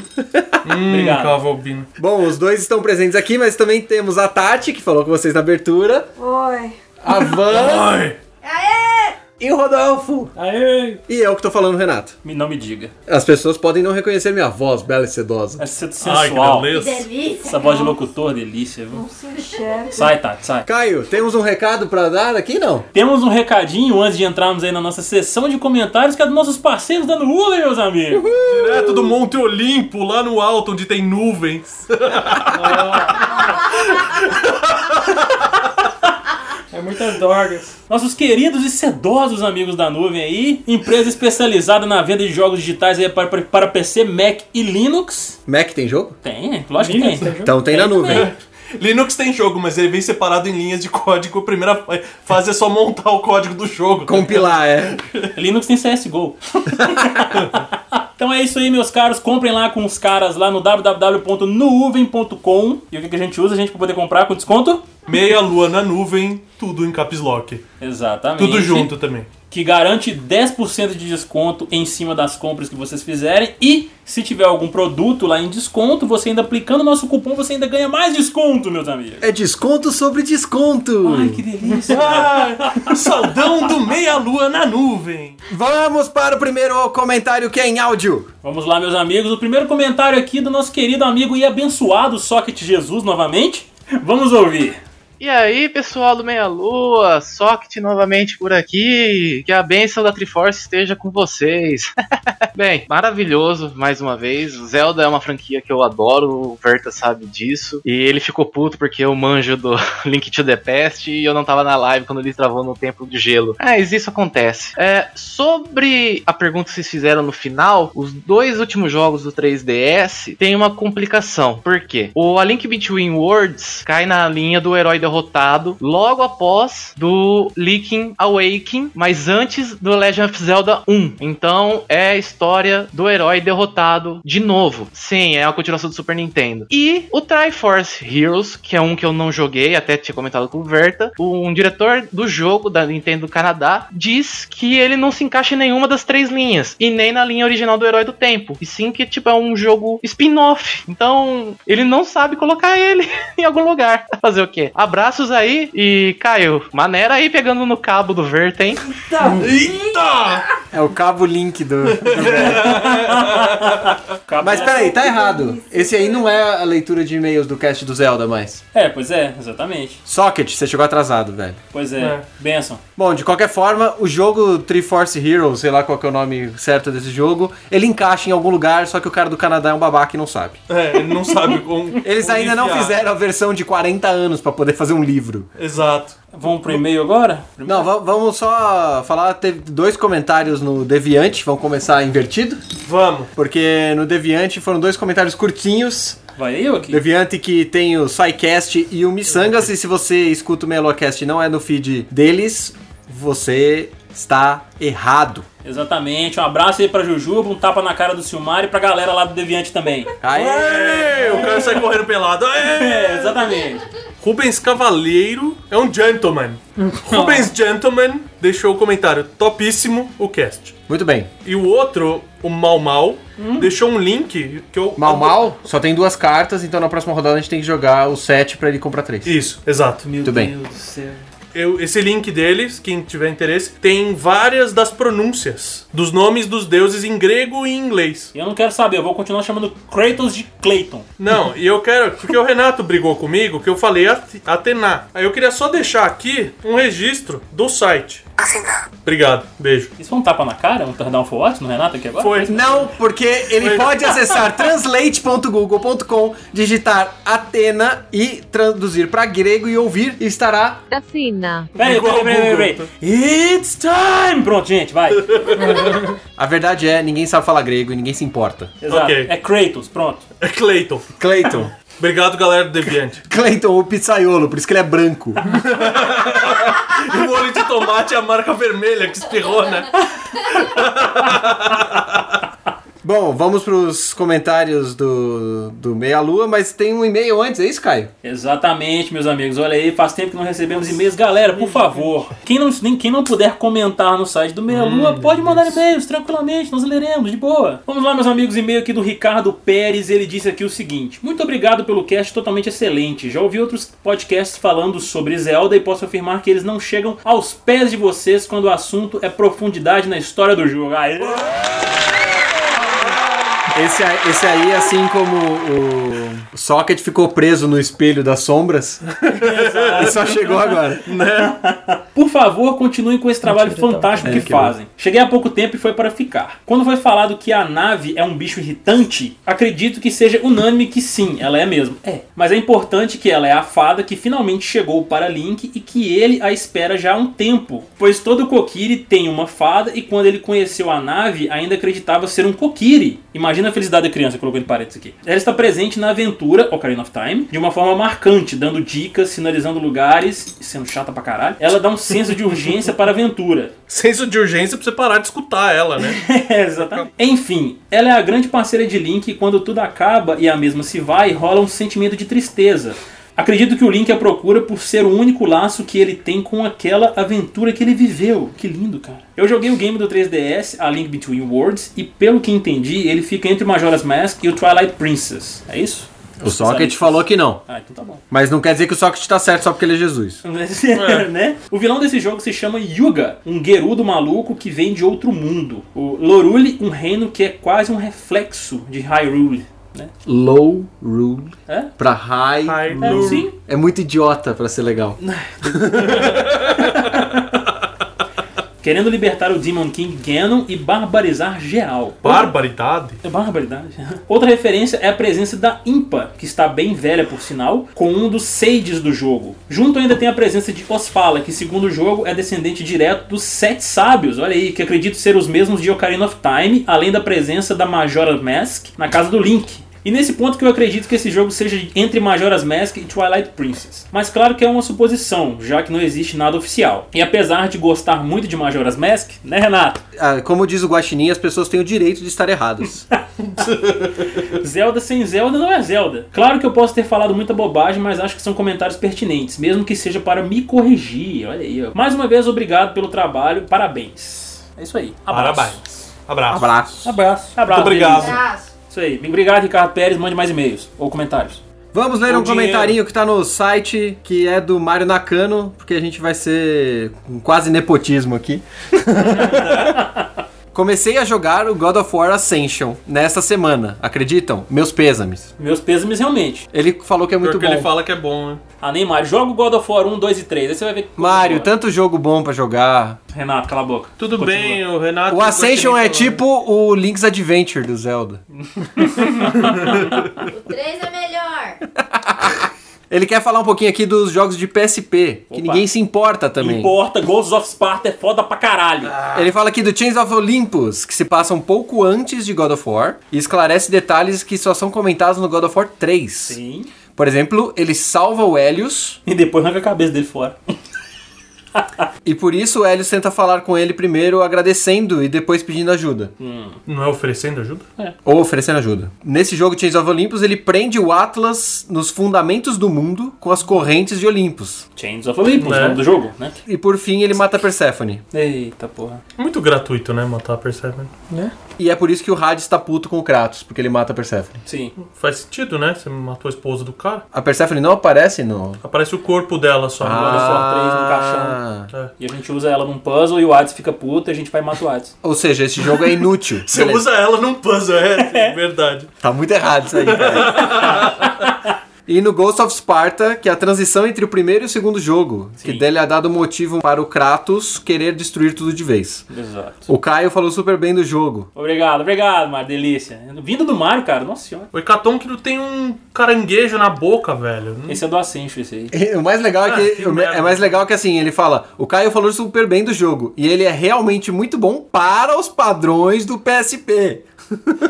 É porque ele saiu primeiro pro portátil, né? Ou seja, dentre as merdas, ela é a menos fedida, É, faz sentido. né? Ai, meu Deus do céu, eu não, eu não consigo aguentar uma coisa dessa. É muita afronta com o meu homem calvel. No final, Kratos mata Thanatos e o Coveiro, aquele mesmo do God of War 1. Afirma que o próprio Kratos agora se torna a morte. É, então. E isso justifica o que vem em seguida. Exatamente, que ele faz a limpa no Olimpo, né? É, ou seja, só dando desculpinhas esfarrapadas pra você ter que matar deuses. É, e você joga com o irmão do Kratos, é foda pra caralho também. Ai, meu Deus. O Kratos tem irmão? Tem. Tem. Deimos o nome dele. Deimos. Exatamente. Não é o Daemon do Vampire Diaries, não, porra. Não, mas você sabe que Deimos é um dos filhos do Ares, né? Que Deimos e Phobos são os dois filhos do Ares. Os dois filhos de Ares. é o nome do novo filme brasileiro. Já que estamos enchendo o Renato de cultura, aquela, aquela a, a racha vermelha do Kratos é por causa do irmão dele que nasceu com uma racha assim. Ô, louco.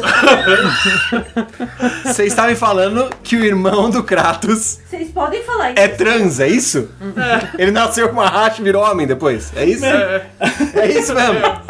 Vamos então aqui pro comentário do Jefferson Roupinha. Opa, lycra, por favor. DGS, hein, roupinha? Opa, Roupa de couro. Ele começa aqui. É muito simples dizer porque Kratos não fodeu no mau sentido com Afrodite.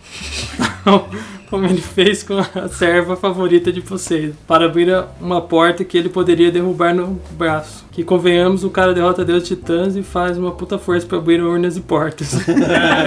Eu adorei esse faz comentário. cara. sentido. Faz sentido. Se para cada deus derrotado, sumia o sol, a fauna, zoava os oceanos, etc. Caso ele tivesse fodido no mau sentido com Afrodite, sumiria o sexo do mundo. Eu adorei essa especulação. Assim não teria dele. uma sequência de jogo, pois Kratos não teria como fazer filho.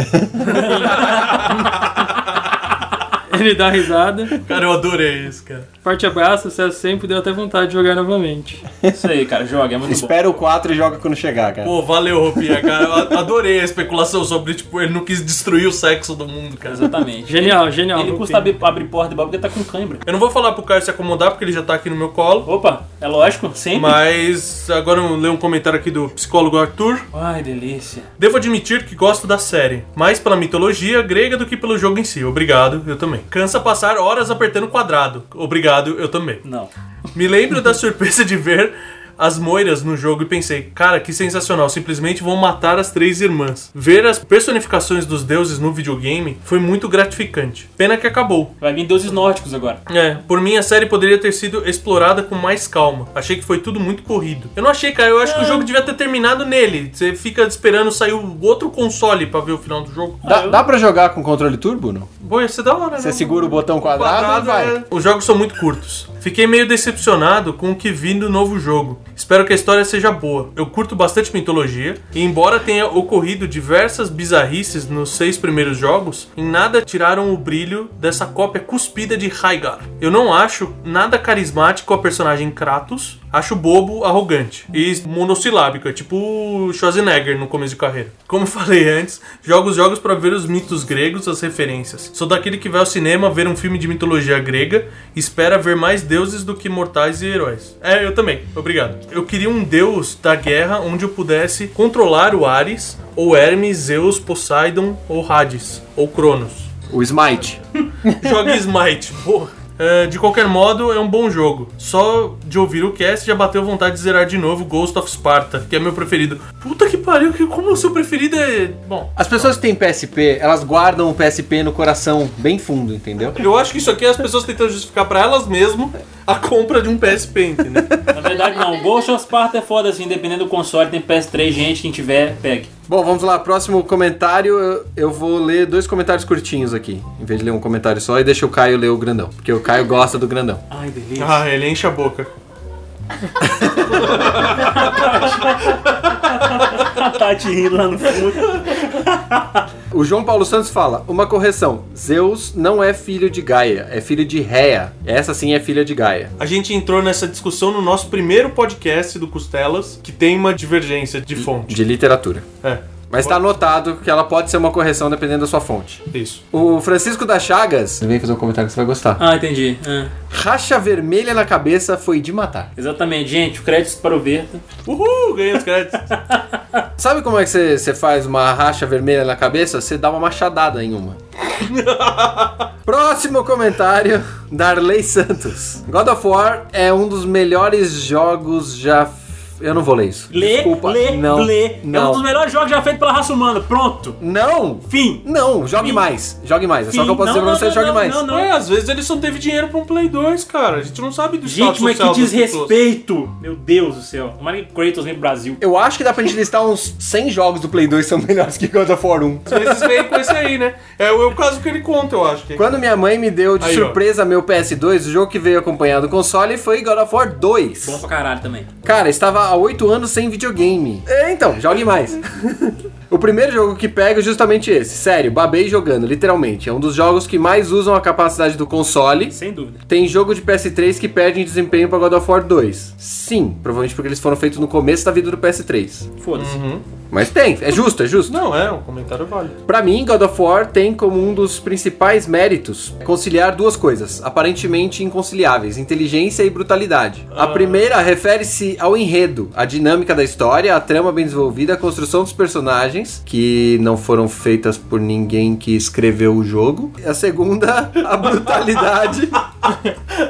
Que vieram da mitologia. Obrigado, Sócrates. Ai, ai, ai. A brutalidade fica a cargo da visceralidade da motivação de Kratos em busca de justiça e vingança pela tragédia ocorrida com sua família. Uma força cega que arrasta tudo o que vir pela frente enquanto não encontrar seu fim. Essa é a maneira mais bonita que eu já vi de alguém descrever quadrado, quadrado, quadrado, quadrado. Eu não vou participar. Não, não, não. É quadrado, quadrado, quadrado. Eu terei minha vingança. Quadrado, quadrado, quadrado. Ah, não, esse eu terei a minha vingança é o enredo. Ah, a parte do enredo. Já li diversas matérias sobre o novo God of War, mas até agora não consegui entender como ele pode ser de fato uma sequência. Isso é, se tratando no mesmo Kratos da trilogia. Enquanto isso, me divirto fazendo ilações lógicas sob um olhar marxista da trilogia do Monte Olimpo de God of War. Ficou bem legal a especulação dele também. E gostei do termo ilação. Parabéns. Kratos é a força revolucionária predestinada a superar e destruir a estrutura de poder do Olimpo, que ainda se sustenta com seu discurso forjado de legitimidade, invocando o destino. Aliás, aquelas irmãs do destino funcionavam bem como ideólogas, a serviço dos déspotas, não? Sim. Tudo o que eles querem é que você aceite as coisas como elas são. A exploração e sadismo dos deuses são fatos sobre os quais nada se pode fazer, a não ser aceitar. Sempre foi assim, sempre será. Kratos rasga todo esse discurso e desmascara os deuses, e ora ora, até mesmo o Supremo Zeus não é bem o que parece ser. Não passa de um covarde oportunista que treme nas bases ao ver Kratos. A busca por liberdade e reparação de quem sofreu um mal incancelável é levada às últimas consequências. Ora de mais um- Temer. Não? Você desculpa. ele esqueceu de mais uma característica do Zeus, transão. É. Cara, que bom que você enxerga o jogo desse jeito, eu não consigo. Pois é, Renato, você não tem visão. Não, mas eu achei legal a ideia do marxista dele. Max não fez nada de bom pra gente. Caralho. que tristeza, velho. Fiquei sabendo. Muito bem, meus amigos, vamos pro último comentário aqui que é do Cláudio Piccoli, que foi rebatizado aqui no Meio para Piccolo. Olá, meia-lueiros, ou seja lá como se nomeiam. É assim, né, meia Babacas. Babacas. Babacas, é mais curto. Delícias. Meia-noeira. Também. Desperdício de oxigênio é excelente. Falaram muito bem sobre este jogo lotado de testosterona e ódio. O bom da guerra. Devemos mandar os parabéns para o dublador, que ele deve fazer um gargarejo, pois o homem que grita, viu? Ele grita mesmo. T.C. Carson, que é o dublador do Kratos. Ah, ele tá falando do americano? Não É, do, do americano. Não do Ricardo Juarez. É, eu achei que ele tava falando do Ricardo Juarez. Não, é o do T.C. Que Carson. o Ricardo Juarez grita bem também nas dublagens dele. Fiquei surpreso com o quanto foi completo esse cast. Gosto bastante de mitologia e as referências feitas no cast me fizeram pensar bastante, como a questão da Pandora Box, né? A caixa de Pandora. Aê, cara. Em breve, uma loja perto de você. É isso aí, exatamente. Pandora Box. Nossa Deus. No mais, obrigado por mais um ótimo cast. Se a loja com esse nome tivesse patrocinando a gente, eu comentaria alguma coisa. É, sim. Muito bem, é isso, meus amigos. Acabamos aqui a nossa sessão de comentários. Um abraço, beijo, tchau.